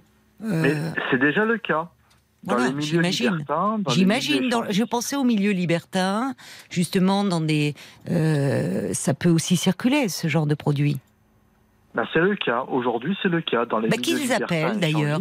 Parce que, pardonnez-moi, euh, Martin, je, je vous interromps juste, mais on a eu des personnes qui euh, euh, pratiquaient le libertinage, qui ont témoigné, parfois par rapport à leur couple. 09 69 39 10 11, ça serait intéressant euh, de les entendre. Évidemment, en respectant votre, votre anonymat. hein, euh, mais euh, oui, ça, ça, ça touche aussi. Euh, voilà, ça, ça peut en fait, par rapport à la question d'un auditeur Bob White qui dit est-ce que tout le monde peut être concerné? Je ne sais Bien pas. sûr. Oui, d'accord. Ah si, enfin moi je pense. Parce que moi encore une fois, j'étais pas du tout dans ce mode de Mm. C'est ce que consommation. j'entends, c'est ce que j'entends, oui, oui. que- Vous étiez sur les sites gays, mais pas du tout. Vous faisiez des soirs, mais pas forcément. C'est à un moment où vous avez commencé dans un cadre festif et très vite vous êtes devenu accro. Et alors comment aujourd'hui, parce que c'est encore récent votre, enfin. Votre sevrage, est-ce que comment êtes-vous suivi par un médecin addictologue? Qu'est-ce que quelle démarche avez-vous faite? C'est important de le dire aussi. euh, Oui. Bah, il y a eu un événement qui a fait que j'ai pris conscience que j'étais sur la mauvaise pente et que je courais à la perte. Euh, parce que dans ce genre de- de soirée, vous faites des rencontres et vous pouvez avoir des, des euh, comment dire, des, des petits coups de cœur, des petits crushs, et euh, vous avez envie de, de de poursuivre, Oui. de, de, de, de développer, de construire, de creuser quelque chose. Et puis vous voyez que derrière, il n'y a rien. Alors que la personne que vous avez rencontrée la veille, elle était en mode, euh, en mode love, en mode euh, tu me plais bien, j'ai envie de te revoir. Et puis le lendemain, rien, Oui. aucune nouvelle. Oui. Et euh, moi, c'est ça qui m'a fait un petit peu vriller. Et puis le, le fait de cumuler des arrêts de travail, et puis après, vous avez d'autres Mm. pathologies, pathologies qui se développent derrière. Vous avez une extrême fatigue. Mm. Vous dormez 12-15 heures par jour. Oui. Vous n'avez plus aucun tonus musculaire. Mm. Vous n'avez plus aucune force, plus aucune envie d'aller travailler. Et euh, moi, au bout d'un moment, je me suis dit, euh, Martin, il faut, il faut réagir, il faut te faire aider. Et mais je peux pas me permettre. euh, Enfin voilà, euh, j'ai choisi une solution radicale. Je me suis fait interner en psychiatrie. D'accord. Vous avez demandé à être hospitalisé? Je me suis présenté aux urgences euh, psychiatriques du CHU de, de ma ville. Oui. Je leur ai expliqué. Je leur ai dit Oui. le contexte des soirées, que j'avais pris des produits euh, illicites, etc. Et je leur ai dit là, j'ai besoin d'être aidé parce que sinon, je, je cours à ma perte. Donc, euh, je ne bougerai pas d'ici Oui. tant que je, je, je n'aurai pas une prise en charge de proposer. Donc, euh, on m'a orienté vers un service euh, psychiatrique et j'ai Oui. été interné pendant cinq jours en psychiatrie. Et là, j'ai rencontré un psychiatre qui, euh, qui a été pour moi une, euh, une, une, très belle rencontre. Il connaissait exactement le problème parce que moi, j'avais Voilà. l'impression de, de, que dans le milieu homosexuel, on était les seuls à connaître le principe de ces Mm. soirées chemsex. Mm. Et là, le psychiatre que j'ai rencontré, il était au courant, enfin, il avait toutes les informations, il connaissait les, les termes, le jargon utilisé entre nous, euh, il comprenait, il avait de la compassion, il a Oui. su m'orienter, il m'a orienté vers un addictologue qui connaissait exactement le principe de ces soirées euh, mélangées entre le sexe, euh, Mm. les produits stupéfiants euh, et l'alcool. Enfin, il connaissait exactement. Oui, et ça c'est très important, vous avez raison, parce que ça permet de dépasser la culpabilité, la honte. Enfin, vous vous êtes senti compris et face à un spécialiste qui débarquait pas de la lune, quoi. C'est ça. Je ne suis pas tombé sur quelqu'un qui n'y connaissait rien, envers qui je devais expliquer qu'on, en- ce que c'était que ce genre de, de soirée. Enfin, voilà, oui, il- oui, c'est ça. Vous n'aviez euh, pas besoin de, voilà, il, il- il savait de quoi vous parliez et, donc il a. Il y avait une écoute, une compréhension et une compassion. Enfin, j'ai Oui, vraiment senti de, de la compassion Mais et oui. l'envie de, de, Mais oui. de m'aider. Oui, parce qu'il comprenait à quel point euh, ça avait pris le pas et à quel point vous ne pouviez justement euh, plus rien euh, contrôler. Euh, vouloir, c'est pas pouvoir hein, dans, dans l'addiction. hein. C'est un moment, euh, euh, votre cerveau était complètement, euh, enfin, en roue libre, quoi. Donc il fallait réellement euh, vous aider. Oui, vous avez fait une bonne rencontre là. C'est important de le dire aussi. Et même le, le fait d'ailleurs, euh, ce qui peut paraître radical, mais demander à être interné, c'est un moment vous coupez parce qu'il fallait déjà que l'on prenne soin de vous, qu'on s'occupe, euh, que vous dormiez et que vous puissiez enfin un peu Bah, récupérer. en fait, oui, exactement, c'est Bah ça. oui, Il fallait que je dormir, dorme euh, régulièrement, manger, que je mange à euh, des repas fixe. équilibrés à heure fixe. Bah oui. Exactement. Oui, permettre à votre corps de récupérer aussi. Bien sûr. Et c'est, et c'est, euh, cette rencontre avec ce psychiatre qui, qui m'a permis de, de, Oui, de sortir de cet engrenage. Parce que Oui. sinon, je, je, là, aujourd'hui, j'y Oui. serais encore. Oui. Et, et, je vous, et encore aujourd'hui, là, euh, à l'heure où je vous parle, Mm. je vous dis pas que je suis guéri. Je suis encore tenté. Par Mm, moments, mm. c'est, j'ai des pulsions, j'ai, j'ai, je Oui. dirais pas non. Enfin, parce que Ouais, ouais. vous, à force, vous vous créez un groupe de connaissances, vous connaissez du monde, vous, vous êtes tenté avec qui vous avez des affinités, euh, vous avez une certaine, euh, une certaine complaisance. Et euh, là aujourd'hui, je ne suis pas à l'abri de, de, de- d'accepter Mm. de nouveau de participer à ce genre de soirée. Mm. Là au- aujourd'hui, là je je ne suis pas à l'abri, je Oui, suis oui. encore fragile par Mais rapport oui. à ça. Oui, mais vous savez, justement, pouvoir en parler euh, comme euh, vous le faites, votre lucidité est votre meilleur rempart aussi. On entend tellement de personnes dans l'addiction dire et vouloir témoigner presque pour alerter les autres alors qu'on sent qu'elles restent et qu'elles demeurent encore très fragiles mais qu'au fond elles ne veulent pas euh, le voir et qu'il y a une, forme de semi-déni qui persiste. Je trouve que la lucidité que vous avez ne fait pas tout mais quand même est, est plutôt très encourageante et rassurante. Et puis avec euh, l'accompagnement que vous continuez, évidemment. Je pense qu'à partir du moment où on a mis le doigt que cette, euh, cette dépendance, cette addiction devient problématique et devient euh, pernicieuse, euh, c'est le début de c'est le début de la de la rédemption. C'est euh, quand on prend conscience que à partir du moment où l'addiction prend le dessus sur sa vie privée, sa vie personnelle, sa vie sociale, sa vie familiale, là, ce déclic-là va permettre réellement de, de, de prendre du recul. Enfin, moi, je parle de moi. Je ne veux pas mettre à la place des autres. de Oui, non, droit. non, mais vous avez Mais, euh, raison. Mais en tout cas, je, je vraiment, euh, euh, je vois, il y a, il y a de nombreux messages de, de remerciements pour vous, Martin, et je m'y associe parce que je vous avoue que quand Paul m'avait amené l'affiche, j'étais un peu, un peu réservée. Déjà parce que dans l'émission, je n'aime pas aborder euh, des sujets à chaud, euh, trop en rapport avec l'actualité et une actualité euh, bah, qui bouleverse chacun d'entre nous euh, à différents niveaux. Et euh, franchement, euh, je, je vous remercie, après vous avoir écouté, de ce témoignage, qui est un témoignage fort, qu'on sent authentique, sincère, et surtout qui, enfin moi, m'a beaucoup appris. Et euh, je pense que les messages de, de remerciement aussi des auditeurs vont dans ce sens-là. C'est Monica qui dit euh, merci d'avoir appelé ce soir et de nous avoir permis de comprendre. Au-delà de, de, on en entend beaucoup parler, mais au fond, euh, voilà, sans, sans très bien savoir ce que c'est. Et Monica qui ajoute euh, prenez soin de vous, euh, Martin. Euh, c'est Bambi aussi. Euh, elle dit merci pour votre témoignage. Jusque-là, on n'entendait pas parler de ce sujet. Là, on en parle beaucoup, mais sans vraiment euh, euh, comprendre.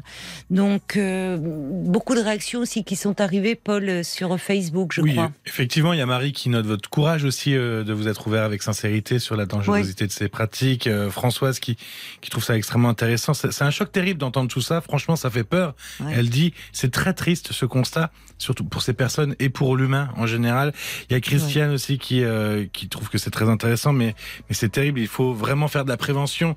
Mais dès, dès le collège, le lycée, euh, propose Christiane. Et puis il y a Anne aussi qui dit, oui, euh, le chemsex, ça existe depuis de nombreuses années, mais, mais c'est désormais plus courant aujourd'hui. Et oui, ça touche de plus en plus les hétéros et les jeunes, d'ailleurs, pour la question, Mm. après avoir regardé un peu. Mm. Euh, au-delà des risques liés à la drogue, c'est aussi une prise de risque MST, IST via des rapports Mais non oui, protégés. C'est une fuite en avant. Bien sûr, et vous le disiez au début de votre témoignage, Martin, des jeunes qui, au fond, ne peuvent plus envisager euh, d'avoir des rapports sexuels sans avoir recours euh, à ces, à ces drogues de synthèse. Ah Aujourd'hui, il y a une recrudescence, comme disait Paul, par rapport à, au témoignage euh, d'une auditrice. Aujourd'hui, il y a une recrudescence de maladies sexuellement transmissibles. Aujourd'hui, vous avez la syphilis qui refait un, un, une apparition, Oui, euh, mais alors euh, flamboyante. Oui, oui. Vous avez la chlamydia et compagnie. Enfin, les Cégides, les, euh, Mm. les centres de dépistage anonyme Oui. et gratuit euh, dans les CHU des grandes villes de, de, Mm. de France sont débordés Mm. de jeunes qui ont développé des, des MST, des IST, Des parce IST, que. Voilà. Qu'on pensait avoir euh, enfin disparu la syphilis, euh, c'était on en pensait une euh, oui oui et oui ça j'étais au courant de ça euh, effectivement et il peut y avoir un lien Alors, Vous avez de des maladies qui n'existaient plus, oui c'est ça qui reviennent qui, reviennent refont surface oui qui refont surface parce qu'il y a des pratiques sexuelles qui ne sont plus contrôlées, qui ne Oui. sont plus maîtrisées, parce que les gens font n'importe quoi, parce qu'il y a une prise de, de produits stupéfiants derrière qui font qu'avec la désinhibition, bah, vous êtes incapable de- d'avoir du recul et de faire attention à vous. Donc c'était vraiment, euh, pardon, hein, pour terminer euh, ce soir avec vous, Caroline, j'aimerais vraiment si les auditeurs qui, qui nous écoutent, faites attention au comportement de, des, des personnes qui vous entourent, les jeunes qui, qui nous écoutent peut-être ce soir. Le sexe, c'est bien, mais le sexe, c'est mieux quand c'est réfléchi, quand c'est protégé, quand c'est fait avec réflexion, avec recul. C'est pas interdit le sexe. C'est pas mal le sexe. C'est pas mal de de- d'avoir des relations sexuelles. Vous avez le droit de, de de rencontrer des gens sur des applications, mais protégez-vous, faites attention à vous, préservez-vous. D'abord, Ouais. il ne faut pas que ça prenne le dessus. Il ne faut pas vous faire euh, dans ce genre de soirée. Mhm. Il faut avoir le recul. Il faut prendre soin de soi parce que la drogue, c'est de la merde. Ça vous pourrit la vie. Au début, vous avez l'impression de gérer, de connaître vos limites. Mais non, mais oui non, parce Mais que non, on ne c'est gère tellement euh, sournois. jamais. Oui, oui, non, non. C'est, elle prend vite le dessus parce que oui, ça c'est, elle, elle, elle prend le dessus. Merci beaucoup, hein, Martin, pour euh, pour votre témoignage qui euh, bah, qui nous qui nous a éclairé, qui nous a qui nous a beaucoup appris sur euh, sur ce sujet. Et je rejoins. euh, merci d'en avoir parlé euh, sur RTL. Et euh, je rejoins Monica. Euh, continuez euh, et prenez soin de vous maintenant. Je vous embrasse, Martin. Merci à vous, Caroline. Au revoir. Au revoir, Martin. Jusqu'à minuit 30, Caroline Dublanche sur RTL. parlons. 22h, minuit 30, Parlons-nous. Caroline Dublanche sur RTL. Bonsoir, Martine. Bonsoir Caroline. Merci d'avoir euh, retenu mon appel. Ah ben, vous êtes la bienvenue. Mm, Merci. Alors, euh, je vous appelle euh, parce que, voilà, euh, j'ai une fille qui a 46 ans et qui est malheureusement alcoolique depuis maintenant deux ans. Et en plus, elle est diabétique. Elle se Oh là fait là. des piqûres d'insuline. Ah Oui. Donc, euh, nous habitons environ à 600 kilomètres euh, l'une de l'autre. Oui. Et je ne sais plus comment faire. Elle a fait une cure euh, l'an dernier Oui. d'un mois et demi. Et bon, elle a tenu euh, trois mois Mm. environ. Oui. Et elle, elle a replongé et Oui. c'est de, pire en pire. Alors, je ne sais pas comment faire. Elle est dans le déni. Elle a son compagnon qui essaie, euh, qui, qui, qui n'arrive plus à rien non plus. Oui.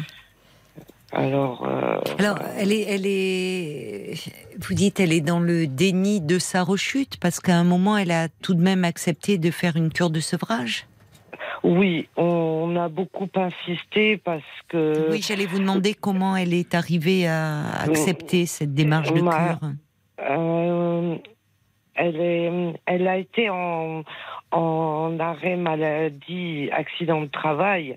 Donc Oui. elle s'est retrouvée chez elle euh, seule, puisque Oui. son compagnon travaille la journée. Oui, oui. Et c'est l'ennui. Euh, bah, elle s'est mise à boire, elle s'est trouvée. Oui, bon, j'allais vous demander, c'est ça, qu'est-ce qui. euh, Puisqu'elle Voilà. a 46 ans et vous ciblez le, le début de, euh, de sa Elle dépendance à toujours l'alcool il y a Elle a, ans. tou- elle a toujours été un peu fêtarde. hein.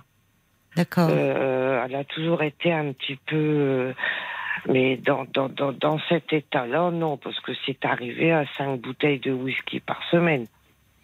Oui. Et donc, euh, quand je lui parle, parce qu'elle m'appelle tous les jours, quelquefois même deux ou trois fois par jour, euh, quand je lui parle, elle me Oui. dit Je m'ennuie. D'accord. C'est ce qui Alors, ressort de. C'est C'est qu'elle s'ennuie. Voilà, elle s'ennuie. Elle est dans un petit village où il n'y a rien, quoi. Et donc, Oui, mais enfin, bah, Euh, c'est pas. Oui, mais ça, c'est. Non, mais je veux dire, C'est-à-dire euh, qu'elle y vit depuis combien de temps dans ce village? Elle vit depuis deux ans dans ce village. Ah, d'accord. Ça correspond à l'arrivée dans. Ça- voilà, tout à fait. Bon. Euh, elle habitait en appartement. Ils ont voulu une petite maison Hmm. avec un jardin. Hmm. Donc, elle, elle, elle aimait être dehors, Oui. bricoler, tout Oui. ça. Euh, au début, c'était très bien. Et puis, il est arrivé cet accident de travail où un résident lui a cassé le doigt avec une barrière de sécurité. Elle travaille dans une EHPAD. Ah oui, d'accord. Donc elle est Et- toujours. Mais là, elle a repris Elle le travail? Non, non, non, non. elle- est incapable. Elle, est som- elle a sombré dans une dépression. Ah oui. Et Ça a été la la- chute, quoi, l'accident. euh, voilà. le- le- tout- tout- Alors il y a deux ans en plus, il y avait le, c'était le confinement. Voilà. Donc, euh, elle, avait, elle avait beaucoup travaillé. Peut-être la, la Fatiguée, fatigue la fatigue, travail, le changement de d'habitude. Et euh, puis, bon, un, petit, goût- un petit peu pour. Euh, elle, buvait un petit peu, mais pas occasionnellement. quoi, Oui, enfin, c'était peut-être déjà là, mais là, ça s'est majoré, Ah, quoi. Enfin, non, ça il y a une perte de contrôle totale, parce que c'est ça Ah oui. l'addiction, en fait, c'est la perte Ouais, de ouais. contrôle. Alors, bon, alors, elle vous savez, été- en même temps, Martine, là, euh, le dans les dans les addictions, euh, c'est très fréquent que même après une cure de sevrage, il y ait des rechutes. hein. Enfin, ça fait partie de, on- les médecins addictologues le disent. Enfin, c'est il y a des Oui. rechutes souvent, mais ça veut pas dire que euh, ça veut pas dire qu'il il faut reprendre. un- En fait, c'est une il faut prendre en charge à, à plusieurs euh, niveaux. Si, euh, euh, si, si on traite dans la, que, les, que le symptôme qui est, qui est la dépendance, quel que soit le, le, le produit, là c'est l'alcool, oui. et qu'on ne traite pas derrière, qu'on fait pas une prise en charge en fait globale de la personne et, et du mal-être qui Oui, est elle- à l'origine de, de la dépendance, bah, Elle est suivie par une addictologue, elle est suivie par deux psychologues et apparemment... Oui, mais est-ce qu'elle a repris le suivi ou est-ce qu'elle a Euh, arrêté non, non, elle, elle est toujours suivie. Elle a une psychologue qui vient euh, chez elle tous les huit jours. Et elle a une addictologue qui est en centre euh, hospitalier. quoi. Mm. Enfin, c'est... euh, Mm. Et ben euh, oui, mais là le, le problème est c'est que elle a déjà un exogène au foie. Euh, Oui, bah oui. Quand elle est alcoolisée, bah, elle tombe. Hmm, Alors oui. elle avait caché les bouteilles au-dessus de son son buffet. Euh, donc elle est montée sur le buffet pour récupérer sa bouteille. Le buffet lui est tombé dessus. Oui, oui, bah oui. Ah, Et son clair. compagnon alors Parce que lui. Ah, son euh, compagnon, il est complètement désemparé. Oui. Il sait plus quoi faire. Oui, Parce que nous, on essaie, on essaie de lui dire. mais vous êtes loin, vous. Vous êtes à Oui, 600 oui. kilomètres. euh, Et elle vous appelle, et quand vous- elle Ah, vous elle appelle, elle est souvent alcoolisée. Le matin à 9h30, elle m'appelle. Bon, ça va, oui, oui. Bon, qu'est-ce que tu vas faire? Bah, euh, je sais pas. euh. Alors, euh, puis à midi, quand elle me rappelle, bah, rien qu'à se Elle est déjà. oui. ouais, bon. Voilà. Après, elle dort. Donc, euh, bah, Mais elle vous euh, appelle tous les jours? tous les jours, tous les jours, Oui. tous les jours. Mais elle ne peut pas du tout. Oui, là, elle est. En fait. euh, Elle est Il y a aussi suivie. cette espèce de, enfin, elle est. Le problème, c'est que euh, elle est, elle est seule toute la journée, en tête à tête avec elle-même, ce qui n'est pas bon aussi. Enfin, Bah, voilà. parce que puis, souvent on dit d'ailleurs, enfin, on en parlait avec euh, Martin précédemment, Oui, mais euh, écouté, dans oui. le dans le dans les addictions, souvent ce qui L'environnement aussi compte beaucoup. Parfois, il y a des personnes d'ailleurs qui déménagent. Vous parliez de ce déménagement, elle était en ville, elle est partie à la campagne. Mais pour euh, s'éloigner de toutes les relations qu'ils avaient, alors, quand on est dans les produits stupéfiants, ça peut être y compris s'éloigner des dealers d'ailleurs, euh, Ouais, s'éloigner des gens euh, avec qui on consomme.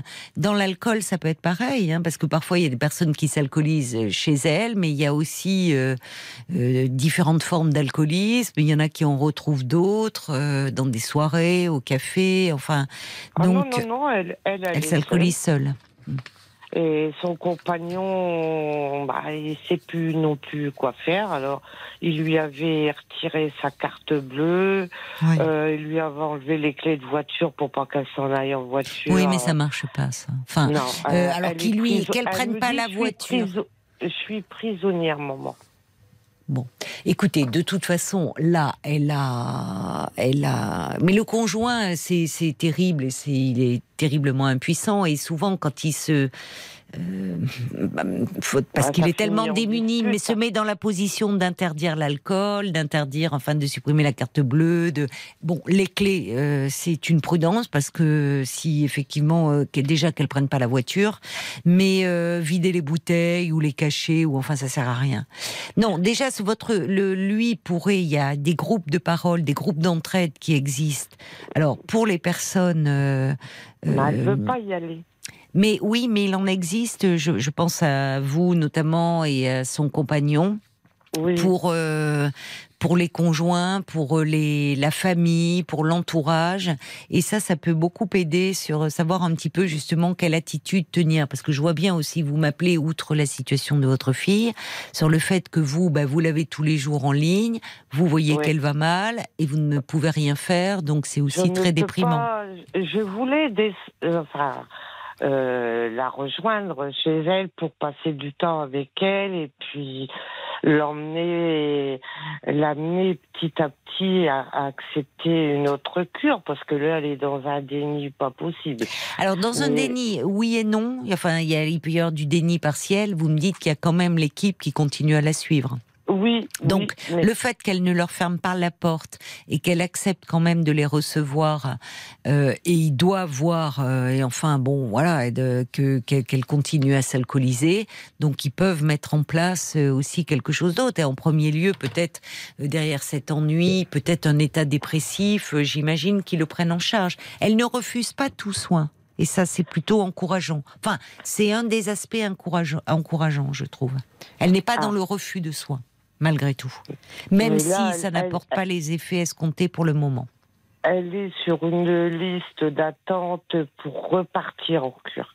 Eh ben, très bien, vous voyez. Bon, mais très bien. le jour où. Puis moi, je peux pas l'aider. J'ai ma maman, et ma maman qui est gravataire, donc elle, elle a besoin de moi. Et moi, je culpabilise. Ah oui, d'accord. De Je ne pas cul- pouvoir l'aider ou de ne pas Bah, pouvoir aller pas la pou- voir? De pas pouvoir euh, aller la voir et puis bah, peut-être que je lui manque parce qu'elle me dit toujours au téléphone tu me manques maman. Mais je dis tu sais très bien que me- moi je suis un peu prisonnière euh, chez Mais vous moi, avez si votre vous mère voulez. chez vous à la maison? Oui elle a 92 ans elle est grabataire. Et vous avez des aides, vous, pour... euh, oui, j'ai une aide qui vient trois fois par jour pour les repas parce qu'elle est toujours à sa maison, mais moi j'habite juste à côté d'elle. Mais est-ce que votre fille, alors je ne sais pas, peut-être que aussi ça serait trop lourd pour vous. Euh, bon, vous me dites que vous ne pouvez pas aller la, La faire voir. remonter, Enfin, pour elle pourrait peut-être voir comment ça se passe. C'est vrai que si elle est, ça peut être lourd pour vous, si elle est alcoolisée ou autre. Mais est-ce qu'elle est, est-ce qu'elle en fait la, quand elle vous dit tu me Bah, manques, maman, est-ce qu'elle en elle- fait la, suggestion de Oui. éventuellement venir vous voir? Oui, oui, elle me dit je veux venir Bon. te voir, tu me manques. Mais à chaque fois, je dis bah oui, au contraire, euh, on sera tous les deux, on sortira tous les deux. euh, voilà, moi je suis en retraite, euh, voilà. Euh, mais à chaque fois, il y, a un os. Oh ben, il y a personne pour garder mon chat. Oh bah, Oui, pour donc elle qui- est ambivalente. Elle vous dit cela, Voilà. mais enfin elle-même, euh, oui, parce que peut-être qu'elle craint. me dit tiens. Ben, C'est-à-dire que elle, vous, vous devez lui manquer. Elle redevient un peu comme une enfant. Elle a d'un grand besoin de de- de- d'affection, de, protection. Mais en même temps, elle a 46 ans.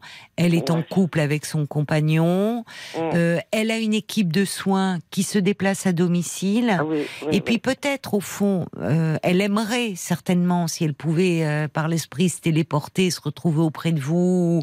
Peut-être ça évoque des moments heureux de, de sa vie et puis ça montre que bah, qu'il y a un lien euh, très fort entre vous et, et elle.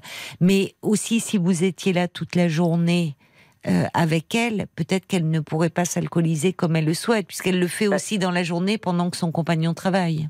Oui, bah, c'est pour ça donc que moi j'aurais peu- aimé, euh, j'aurais aimé descendre. euh, Enfin, ouais. Oui, mais vous savez, rejoindre. Martine, je, je comprends votre culpabilité, mais si en fait c'est euh, être là pour l'empêcher de boire, ça marche pas. Il faut qu'il y ait quelque chose qui vienne d'elle. Ah. Ouais. Enfin, ça pourrait marcher le, le- un temps, ça pourrait lui faire du bien, mais cela, cela dit, pour le moment, s'il y a une équipe de soins qui se déplace Oui. chez elle, si Oui. elle est en liste d'attente pour une prochaine cure, ça veut dire qu'il y y, a quelque chose, le, le- le- la prise en charge n'est pas rompue. Elle ne, Oui. elle n'est pas en rupture de soins. Elle pourrait dire je ne veux plus vous voir, ça n'a pas marché. Bon, elle ne refuse pas les soins. Et au fond, si elle vient chez vous, vous n'allez pas pouvoir les mettre en place chez vous les soins. Enfin, Ah. donc Ça bon, sera peut-être plus difficile. elle pourra peut-être venir. C'est à voir et peut-être, je ne sais pas euh, comment si c'est envisageable pour vous et pour elle, mais à l'issue de sa prochaine cure, euh, venir un peu chez vous. Parce que souvent, euh, pendant la cure où elles vont, elle va se sevrer, euh, le, y a le risque de rechute, il est parfois dans le retour au domicile et dans les habitudes de vie, et notamment quand la personne se retrouve désœuvrée face Oui, à elle-même, si à nouveau elle se retrouve seule, qu'elle s'ennuie. Bon, peut-être à ce moment-là, vous voyez, lui laisser faire sa cure et à l'issue, à la sortie, lui proposer de venir. La prendre un peu, la Voilà. euh, quelque temps chez moi. Voilà, ça peut être envisageable peut-être. euh, Et puis de toute façon, c'est aussi alors c'est euh, malheureusement la problématique de, de votre fille, mais il y a aussi le couple derrière. hum, Euh, hum. J'imagine que ça doit être bien compliqué pour son compagnon. Ah, son donc, compagnon, euh, il fait tout ce qu'il peut, mais là, je pense Ils ont des enfants? euh, qu'il commence à, à baisser les bras. Ouais. Ils ont des enfants? Non, Non. elle n'a pas d'enfant. Du fait de son diabète, elle n'a pas d'enfant. Ah oui, d'accord. Bon. Euh, je vous dis peut-être, euh, vous pouvez regarder un peu sur internet ou les, les groupes qui s'appellent Alanon. Ah là, non. Oui. Je vais le noter. Alanon, D'accord. c'est en fait euh, les, le groupe des, de parole des alcooliques anonymes. Il y a une structure qui est faite pour, euh, pour les proches, sur la base des, des groupes d'entraide, mais qui sont... qu'on est démunis. Mais quand oui, on mais oui, c'est pour ça. C'est pour Moi, ça. je m'inquiète. En plus, euh, c'est loin. euh, euh, Bah, vous avez, vous pouvez pas être sur tous les fronts. Vous avez Je votre maman, euh, bon, que vous ne pouvez pas euh, vous laisser. Et de toute façon, vous savez, votre fille, c'est c'est pas comme si c'était une enfant. Elle a 46 ans aujourd'hui. Enfin, il faut qu'il y ait quelque chose qui vienne d'elle. Et encore une fois, je vous le redis, il y a quand même une équipe qui est là, qui la prend en Oui. charge. Il y a cette perspective de cure. Vous verrez. C'est pas, ne culpabilisez pas. C'est pas, c'est pas vous qui, de Oui. toute façon, pouvez, euh, euh, Oui, malgré l'affection et l'amour que vous lui portez, la sortir de Oui. là. J'ai quand même peur parce que là, euh, elle se blesse, elle est dangereuse pour elle-même, quoi, je veux dire. Mhm. Bah déjà, Euh, euh, en étant diabétique et à euh, l'insuline, insulinodépendante, consommer de l'alcool, euh, avec le sucre que ça contient, enfin bon, elle est, oui, elle est dans quelque chose de très autodestructeur. Mais c'est Oui, pas, voilà. encore une fois, il faut garder espoir, ça peut être long. Euh, elle, elle, elle n'est pas en rupture de soins, donc donnez-vous le temps. Donnez-vous le temps. Martine, et, et Ouais. puis peut-être parler à votre gendre Et- et, et- regardez pour vous-même ces groupes de parole à l'annon. D'accord. Et comment, quand, quand, quand elle m'appelle, euh, est-ce que je dois, qu'est-ce que je dois lui dire quand je sais qu'elle est alcoolisée? Je ne dois pas lui en Vous parler écourtez ou- l'échange. Pardon? Vous écourtez l'échange. D'accord. Parce que quand elle est alcoolisée, en fait, elle tourne en rond. Elle tourne en rond, Voilà. elle, me, elle me téléphone quelquefois trois fois par jour pour Voilà. me répéter les mêmes donc choses. ça ne va pas. Donc euh, moi. je- Et vous lui dites, écoute, euh, euh, L'autre jour, je lui Elle- ai dit, écoute, elle- tu as 46 ans, tu es grande, prends ta vie en main, tu sais que tu, tu sais que tu, c'est, c'est mauvais pour ta santé, tu te détruis. Je sais plus quoi lui dire. oui, je comprends. Mais c'est là où euh, renseignez-vous, je vous le répète, parce que ces- groupes d'entraide ont été mis en place pour euh, les proches d'une personne malade alcoolique, justement qui, comme vous, hein, c'est à un moment euh, euh, ne savent plus comment réagir. Et est parfois, et ça peut donner des, des, parce que parfois on croit bien faire et en fait on dit des choses qui, euh, en fait, ne, ne, ne- vont faire plus de mal que de bien, en- alors qu'on veut faire le bien de, de, de, de Bah celui oui, qu'on aime. que- Donc ça peut vous aider, euh, mais si elle vous appelle et qu'elle est très alcoolisée, en fait, de toute façon, elle peut d'ailleurs même ne pas se souvenir de l'échange qu'elle a eu Ah avec non, vous. Donc elle vous mobilise de l'énergie au finalement pour un dialogue qui n'en est pas un puisque c'est plutôt un monologue. Et les paroles au fond euh, euh, oui elle est grande elle elle se détruit elle le sait. Les, les enfin les personnes dans la dépendance sont pas idiots. Ils, ils- ils savent que au fond euh, ça fait du mal. C'est là le déni. Parfois ils pensent ils disent je gère je gère mais ils savent bien l'alcool et surtout si elle est diabétique ça lui fait pas du bien. Simplement de dire écoute euh, là euh, en étant euh, évidemment gentil, il s'agit pas, mais quand elle est très alcoolisée, vous lui dites, écoute ma chérie, là je, je pas rester avec toi. Euh, et quand elle est mieux, vous pouvez lui dire, euh, je me fais du souci pour toi parce que euh, il faut vraiment que tu te soignes. Et moi, malgré, euh, malgré, euh, c'est ce que vous lui dites. Tu es plus comme une petite fille que je, dont je pourrais m'occuper. Il faut que ça vienne de toi et et je serai toujours là pour toi, auprès de toi, en pensée. Mais mais mais il faut que tu te soignes. Qu'est-ce que vous voulez dire de plus? Et puis vous faites-vous un peu accompagner parce que c'est déjà bien lourd comme cela entre votre maman dont vous vous occupez, votre fille qui va mal. Vous voyez, il faut que vous teniez le coup, vous. Moi, aussi. j'ai la garde de deux petits enfants tous les 15 jours et la moitié des vacances scolaires, donc euh, je suis un peu prisonnière. Oui, bah, je comprends. Non, mais déjà, votre culpabilité, je l'entends, mais qu'est-ce que vous voulez faire? Vous pouvez pas vous démultiplier. Ouais. bon, donc, euh, et, et vous savez, c'est pas en étant H24 auprès de votre fille que ça va l'aider. Hein. Son compagnon, il est bien auprès d'elle. Bon, Ah et oui, ça. oui, oui. Alors donc, arrêtez de culpabiliser. Alors je sais que c'est plus facile à dire qu'à faire, et peut-être vous faites-vous aussi un peu aider à les en, aller en parler euh, pour euh, ne pas être rongé par la culpabilité. Bon courage, euh, bon courage à Oh, vous et bah, gardez espoir, Martine. Je dois vous laisser parce que c'est les infos de minuit. Merci beaucoup, Caron. Au Merci. revoir, Martine. Jusqu'à minuit 30, Parlons-nous. Caroline Dublanche sur RTL.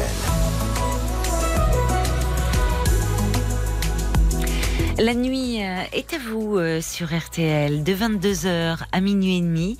Vous avez carte blanche euh, au standard de Parlons-nous pour vous exprimer en toute liberté et sans tabou. 09 69 39 10 11. Alors on est dans le registre euh, des, addictions. Martin euh, euh, nous parlait des soirées chemsex, de son addiction à la cocaïne. Et puis, bah, Martine, c'est sa fille qui est alcoolique depuis depuis deux ans, qui a fait une cure, qui vient de, de rechuter. Alors peut-être que vous aussi vous avez été confronté à cela, que vous avez euh, surmonté euh, une addiction, que vous avez un de vos proches euh, qui est qui est touché, qui est concerné, que vous vous sentez aussi bien démuni. On peut en parler si vous le désirez. 09 69 39 10 11. Vos réactions par SMS au 64 900 code RTL et sur le groupe Facebook de l'émission RTL-Parlons-nous. Avant d'écouter un petit peu de musique, donnons d'ailleurs des, des coordonnées parce que j'ai parlé des Alanons euh, pour euh, les, proches de, de malades alcooliques. Euh, Alors tout d'abord, les Alanons, je peux vous donner le numéro Voilà, de téléphone merci, si vous Paul, voulez. oui, oui. Euh, al-anon-alatine.fr. C'est euh, le numéro de téléphone 09 63 69 24 56. 09 63 69 24 56. Vous serez euh, ensuite euh, dirigé euh, en fonction de votre région. Alors, on parlait aussi tout à l'heure de, de- des drogues, justement avec euh, avec euh, Martin. Euh, je vais vous donner le numéro deux trois deux trois numéros de téléphone comme Oui. celui des SOS Addiction. Oui. Le numéro de téléphone, c'est 06 01 43 31 94 06 01 43 31 94. Le site c'est sos-addiction au pluriel.org. Et le président et William Lowenstein qu'on entend beaucoup évidemment ces, ces, Ces derniers ces- jours. ces derniers jours. Euh, je vais vous donner aussi le numéro de Drogue Info Service parce que Oui, oui. euh, c'est un numéro aussi euh, anonyme, gratuit, 7 jours sur 7 de 8h à 2h du matin. 0800 23 13 13 0800 23 13 13, c'est un numéro national, trog-info-service.fr. Et puis pour terminer, euh, le site internet aussi de Addiction France, addiction au pluriel-france.org, euh, qui est une association qui regroupe plein de- de- d'associations euh, sur les addictions dans toute la France. D'accord. Euh, Ces coordonnées, elles figureront euh, comme à chaque fois. Oui, je les mettrai sur le- dans la description du podcast, vous pourrez les retrouver. Et j'entendais d'ailleurs ces jours-ci, je crois que c'était hier, un patient, euh, oh, un patient, non, un ancien, euh, euh, un, un ancien toxicomane qui témoignait et qui parlait des, des groupes d'entraide, parce qu'il en existe pour les personnes dépendantes à l'alcool. Et lui disait bon, c'est- s'en était sorti, mais pour autant ne se considérait pas comme guéri, parce qu'il dit je resterai euh, dépendant euh, à vie. Et euh, il, recommandait aux, personnes touchées par une addiction, il disait les, groupes d'entraide aident beaucoup. Et il disait si vous allez sur le web, vous tapez groupe d'entraide alcool ou groupe d'entraide drogue, vous trouverez euh, des adresses et qui peuvent d'ailleurs vous ramener aussi à des. Tu parlais de France Addiction, je pense qu'ils peuvent orienter euh, aussi Exactement, vers dans ces les régions, ouais. Bon. Merci pour euh, toutes ces infos, Paul. Parlons-nous, Caroline Dublanche sur RTL. 22h, minuit 30, Parlons-nous. Caroline Dublanche sur RTL. Alors j'ai reçu euh, des, des- un petit message là par SMS de quelqu'un, c'est pas signé. Euh, Parlons-nous, vous pouvez donner mon téléphone à Martine. Je fais partie des Alanons euh, pour euh, lui apporter mon soutien, de l'aide et de l'espoir. Merci à vous. Euh, bon, on serait ravis hein, de le faire, mais votre numéro de téléphone ne figure pas sur les SMS.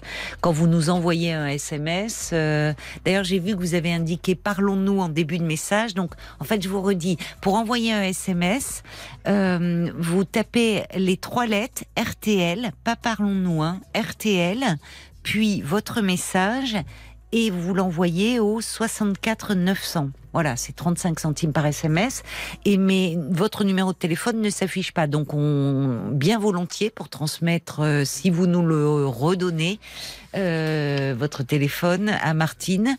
Euh, voilà, c'était juste pour vous dire ça. Il y a l'homme au camélia qui dit fou, euh, alcoolisme chez une personne qui est insulino euh, dépendante, comment on dit Non, diabétique, je sais plus. Là, je me, mais non, insulino diabétique. Oui, euh, je sais pas. D'ailleurs, je crois qu'on dit insulino dépendant aussi. Euh, il dit ça ressemble à un suicide. Oui, c'est ça. C'est le. J'ai eu un, un petit bug là dans le cerveau, moi, parce que comme on a parlé de dépendant, je me suis dit, mais avec l'insuline, mais si, si, on dit bien insulino-dépendant, dépendant à l'insuline euh, dans, dans certains cas de, de diabète. Il dit oui, là, c'est vraiment euh, très, très, très autodestructeur. Ça ressemble à un suicide à petit feu. Elle est prise en charge. Euh, elle n'est pas dans un refus de soins, donc on peut espérer que euh, voilà, ça va aller mieux pour euh, pour la fille de, de Martine. Alors, euh, euh, bonsoir Bob. Bonsoir Caroline, et très heureux de pouvoir de vous reparler à nouveau. Eh bien, écoutez, c'est un plaisir, mon cher Bob. Alors, les, les fidèles auditeurs auront reconnu votre voix et pourquoi vous avez pris ce pseudo qui vous avait d'ailleurs été suggéré par l'homme au camélia dont je viens de parler, Bob White, parce que... Ouais, c'est bien ça, je me souviens exactement. Voilà, vous avez choisi parmi la nombreuse liste qui vous avait été suggérée. Ils avaient été sympas, hein, les auditeurs. Pour changer, justement pour dire, allez, on sort de la timidité. Oui, c'est vrai, c'est vrai. J'ai encore euh, de bons souvenirs par rapport à ma première intervention que j'ai faite à l'antenne et, voilà, c'est c'est vraiment un moment qui m'a marqué. Donc euh, merci à vous. Ben, merci aussi à, à, à tous les à tous les auditeurs qui s'étaient euh, manifestés, qui se vont être heureux, euh, tout comme nous, de, de vous entendre ce soir et de prendre de vos nouvelles. Puisque rappelons pour ceux qui n'étaient pas à l'écoute, euh, vous depuis depuis longtemps vous souffriez d'une timidité qui vous empêchait un peu d'aller vers les autres et notamment euh, de faire, euh, enfin dans la dans dans la relation amoureuse, dans les rencontres amoureuses, vous vous sentiez euh, très inhibé. Vous manquiez Oui, confiance en vous. Exactement, oui, oui, oui. Mais depuis, euh, depuis mon premier passage à l'antenne, j'ai, fait beaucoup de travail sur moi. Oui. Et grâce à votre émission, j'ai appris à m'aimer, en fait. Euh, je. J'ai pris un peu plus d'assurance Oui. et j'ai, appris à m'aimer et à m'apprécier aussi. Bah, dites-moi. C'est formidable ça. Oui, c'est vrai. Mais vrai. je trouvais, je vous le disais, ça c'était en aparté, je vous l'avais dit euh, euh, hors antenne, que vous, et je vous remercie déjà d'être toujours aussi présent et, et d'être aussi réactif aux différents témoignages. Et vos, vos messages que l'on lit, Paul ou moi, témoignent de, du fait que vous avez pris de l'assurance aussi. Ah, oui, bien sûr, bien sûr. En fait, votre émission m'a grandement aidé pour ça, Caroline, et, je vous remercie euh, amplement. Je vous, je vous dois, je vous dois à peu près tout euh, par rapport à ce déclic, en fait. Ah, euh, tout non. Que c'est provoqué un déclic, tant mieux, mais après le mérite, il vous en revient à vous, puisque vous dites que vous avez fait un, un travail depuis, euh, depuis notre échange. Euh, je ne sais pas quelle forme il a pris d'ailleurs, comment, euh, qu'est-ce qui vous a permis, enfin il y a eu le déclic et après de, qui vous a permis de, enfin de vous accepter, de vous aimer tel que vous êtes. En fait, euh, j'ai réécouté le podcast à plusieurs reprises Oui. de ma première intervention et je l'ai fait écouter également à mes proches, plus précisément à, à ma maman. Et, et elle a entendu notre échange et euh, ça lui a fait, ça lui a, de son côté, ça, elle m'a dit que à plusieurs reprises, elle essayait de me montrer à quel point elle m'aimait mais elle, n'arrivait pas à trouver les mots. Et, et ce côté-là, ça m'a, ça m'a valorisé davantage, en fait. Ah oui, parce que euh, elle est, elle est beaucoup sur la retenue, votre maman, et c'est quelque chose qui vous manquait? Vous en avez un peu souffert de du fait qu'elle ne, enfin, Exactement. de qu'elle Il- ne soit pas très démonstrative avec vous. euh? Ouais. Il y avait les actes, en fait, il y avait les actes, mais il n'y avait pas les mots. Et c'est pas à vous que je vous dire que, je vais dire que les mots, c'est, beaucoup, c'est important aussi de, de savoir les exprimer. Ben, C'est-à-dire que c'est une façon, ça ne fait pas tout, mais de de, de- ça aide l'enfant aussi à, à prendre confiance en lui quand euh, euh, le parent l'aide à mettre des mots sur ses émotions. Quand on est petit, quand on est un jeune enfant, eh ben on est bien sûr envahi d'émotions, que ce soit la, la joie, c'est les, mon- les montagnes russes, les enfants. Hein. Ils passent de la plus grande tristesse à, à la plus grande joie, mais aussi la colère. Et, hum, et c'est vrai que c'est important que le parent euh, soit soutenant et, et permette de, de mettre des mots sur ces émotions que vit l'enfant, mais sans pouvoir, au fond, euh, les contenir, les canaliser. euh, et, et- ça, ça aide aussi. Enfin, ça permet une assise de soi, une bonne image de soi.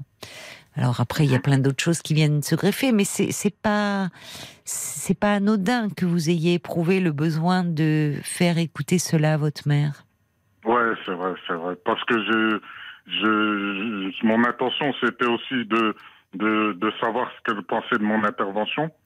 Et de là, elle a commencé à dire, euh, je pensais, quand, quand, vous, quand tu étais plus jeune, je pensais te le montrer euh, euh, par différents gestes que je t'aimais. Et, et en fait, il manquait plus que les mots. Et elle s'en est rendue compte, elle aussi. Finalement, ça a permis euh, de un rapprochement euh, plus intime avec votre mère, de parler Ouais, de ce que vous n'aviez jamais abordé, au fond. Ouais. C'était, c'était très tabou, en fait. Oui.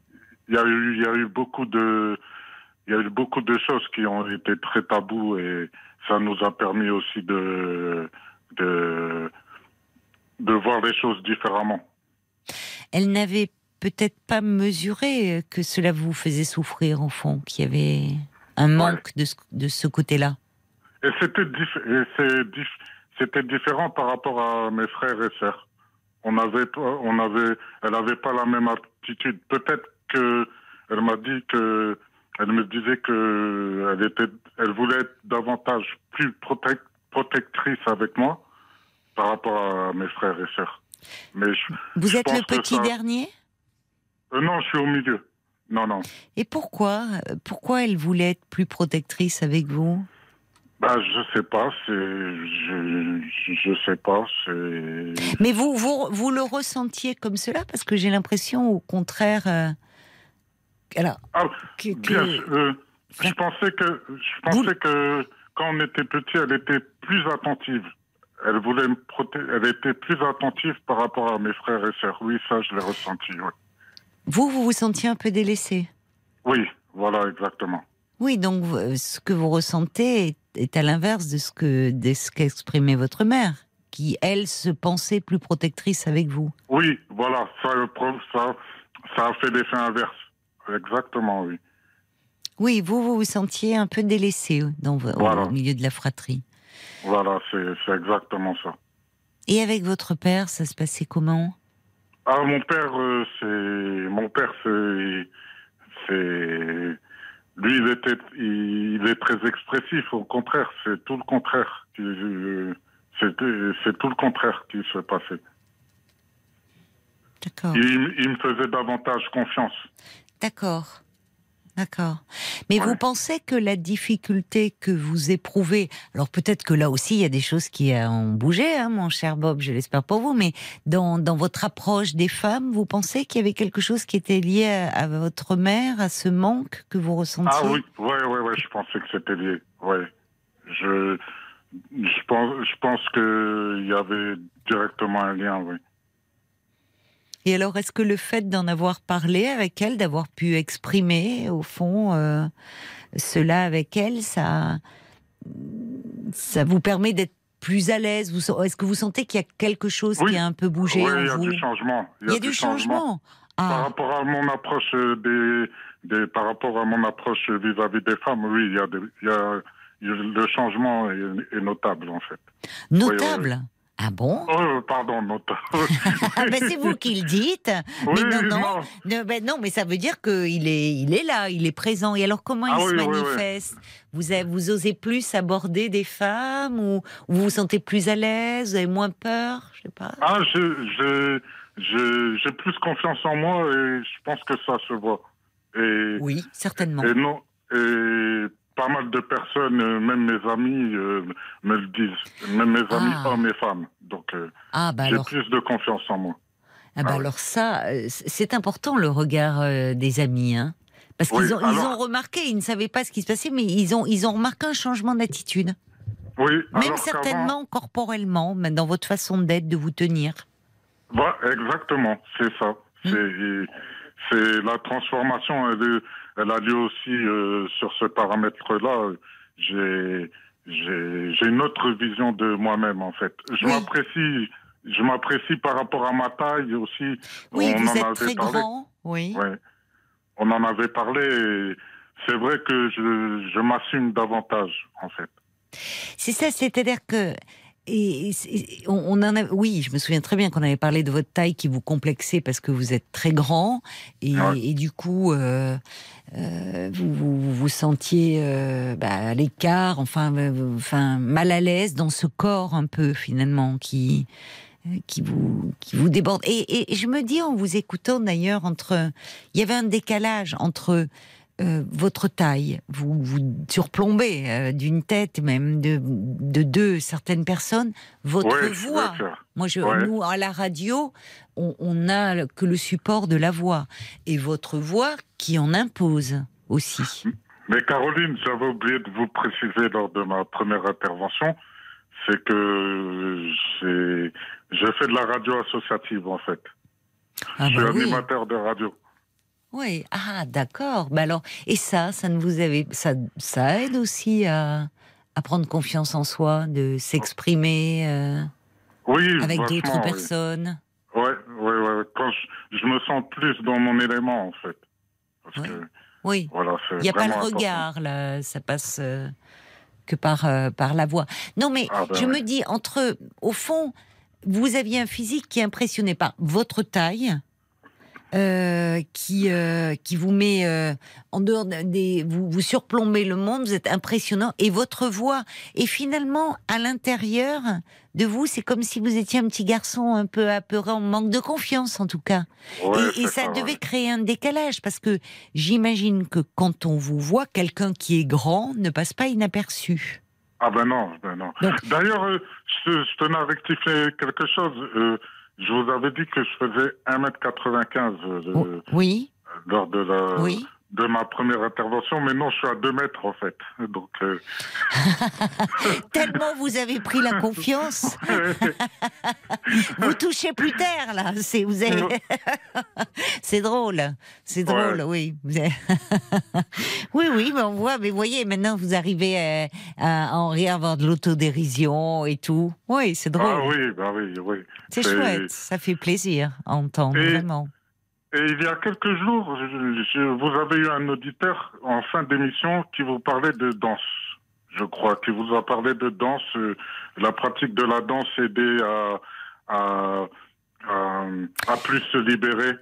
Ah oui, c'est vrai, c'est vrai, c'est vrai. crois, ouais. Je me souviens très bien, il était, euh, oui, oui, il était pas bien du tout, et en fait, c'est la danse qui lui avait permis de s'exprimer, de se libérer, et depuis, il allait danser, oui. Voilà. Oui. Eh ben, c'est mon cas, Caroline, parce que j'ai pris des, j'ai, j'ai- lors de ma, pré- après ma première intervention au cours de l'été, Oui. j'ai pris quelques danses de bachata, de ce qu'on appelle le ba- la bachata. Ah, je connais pas cette danse.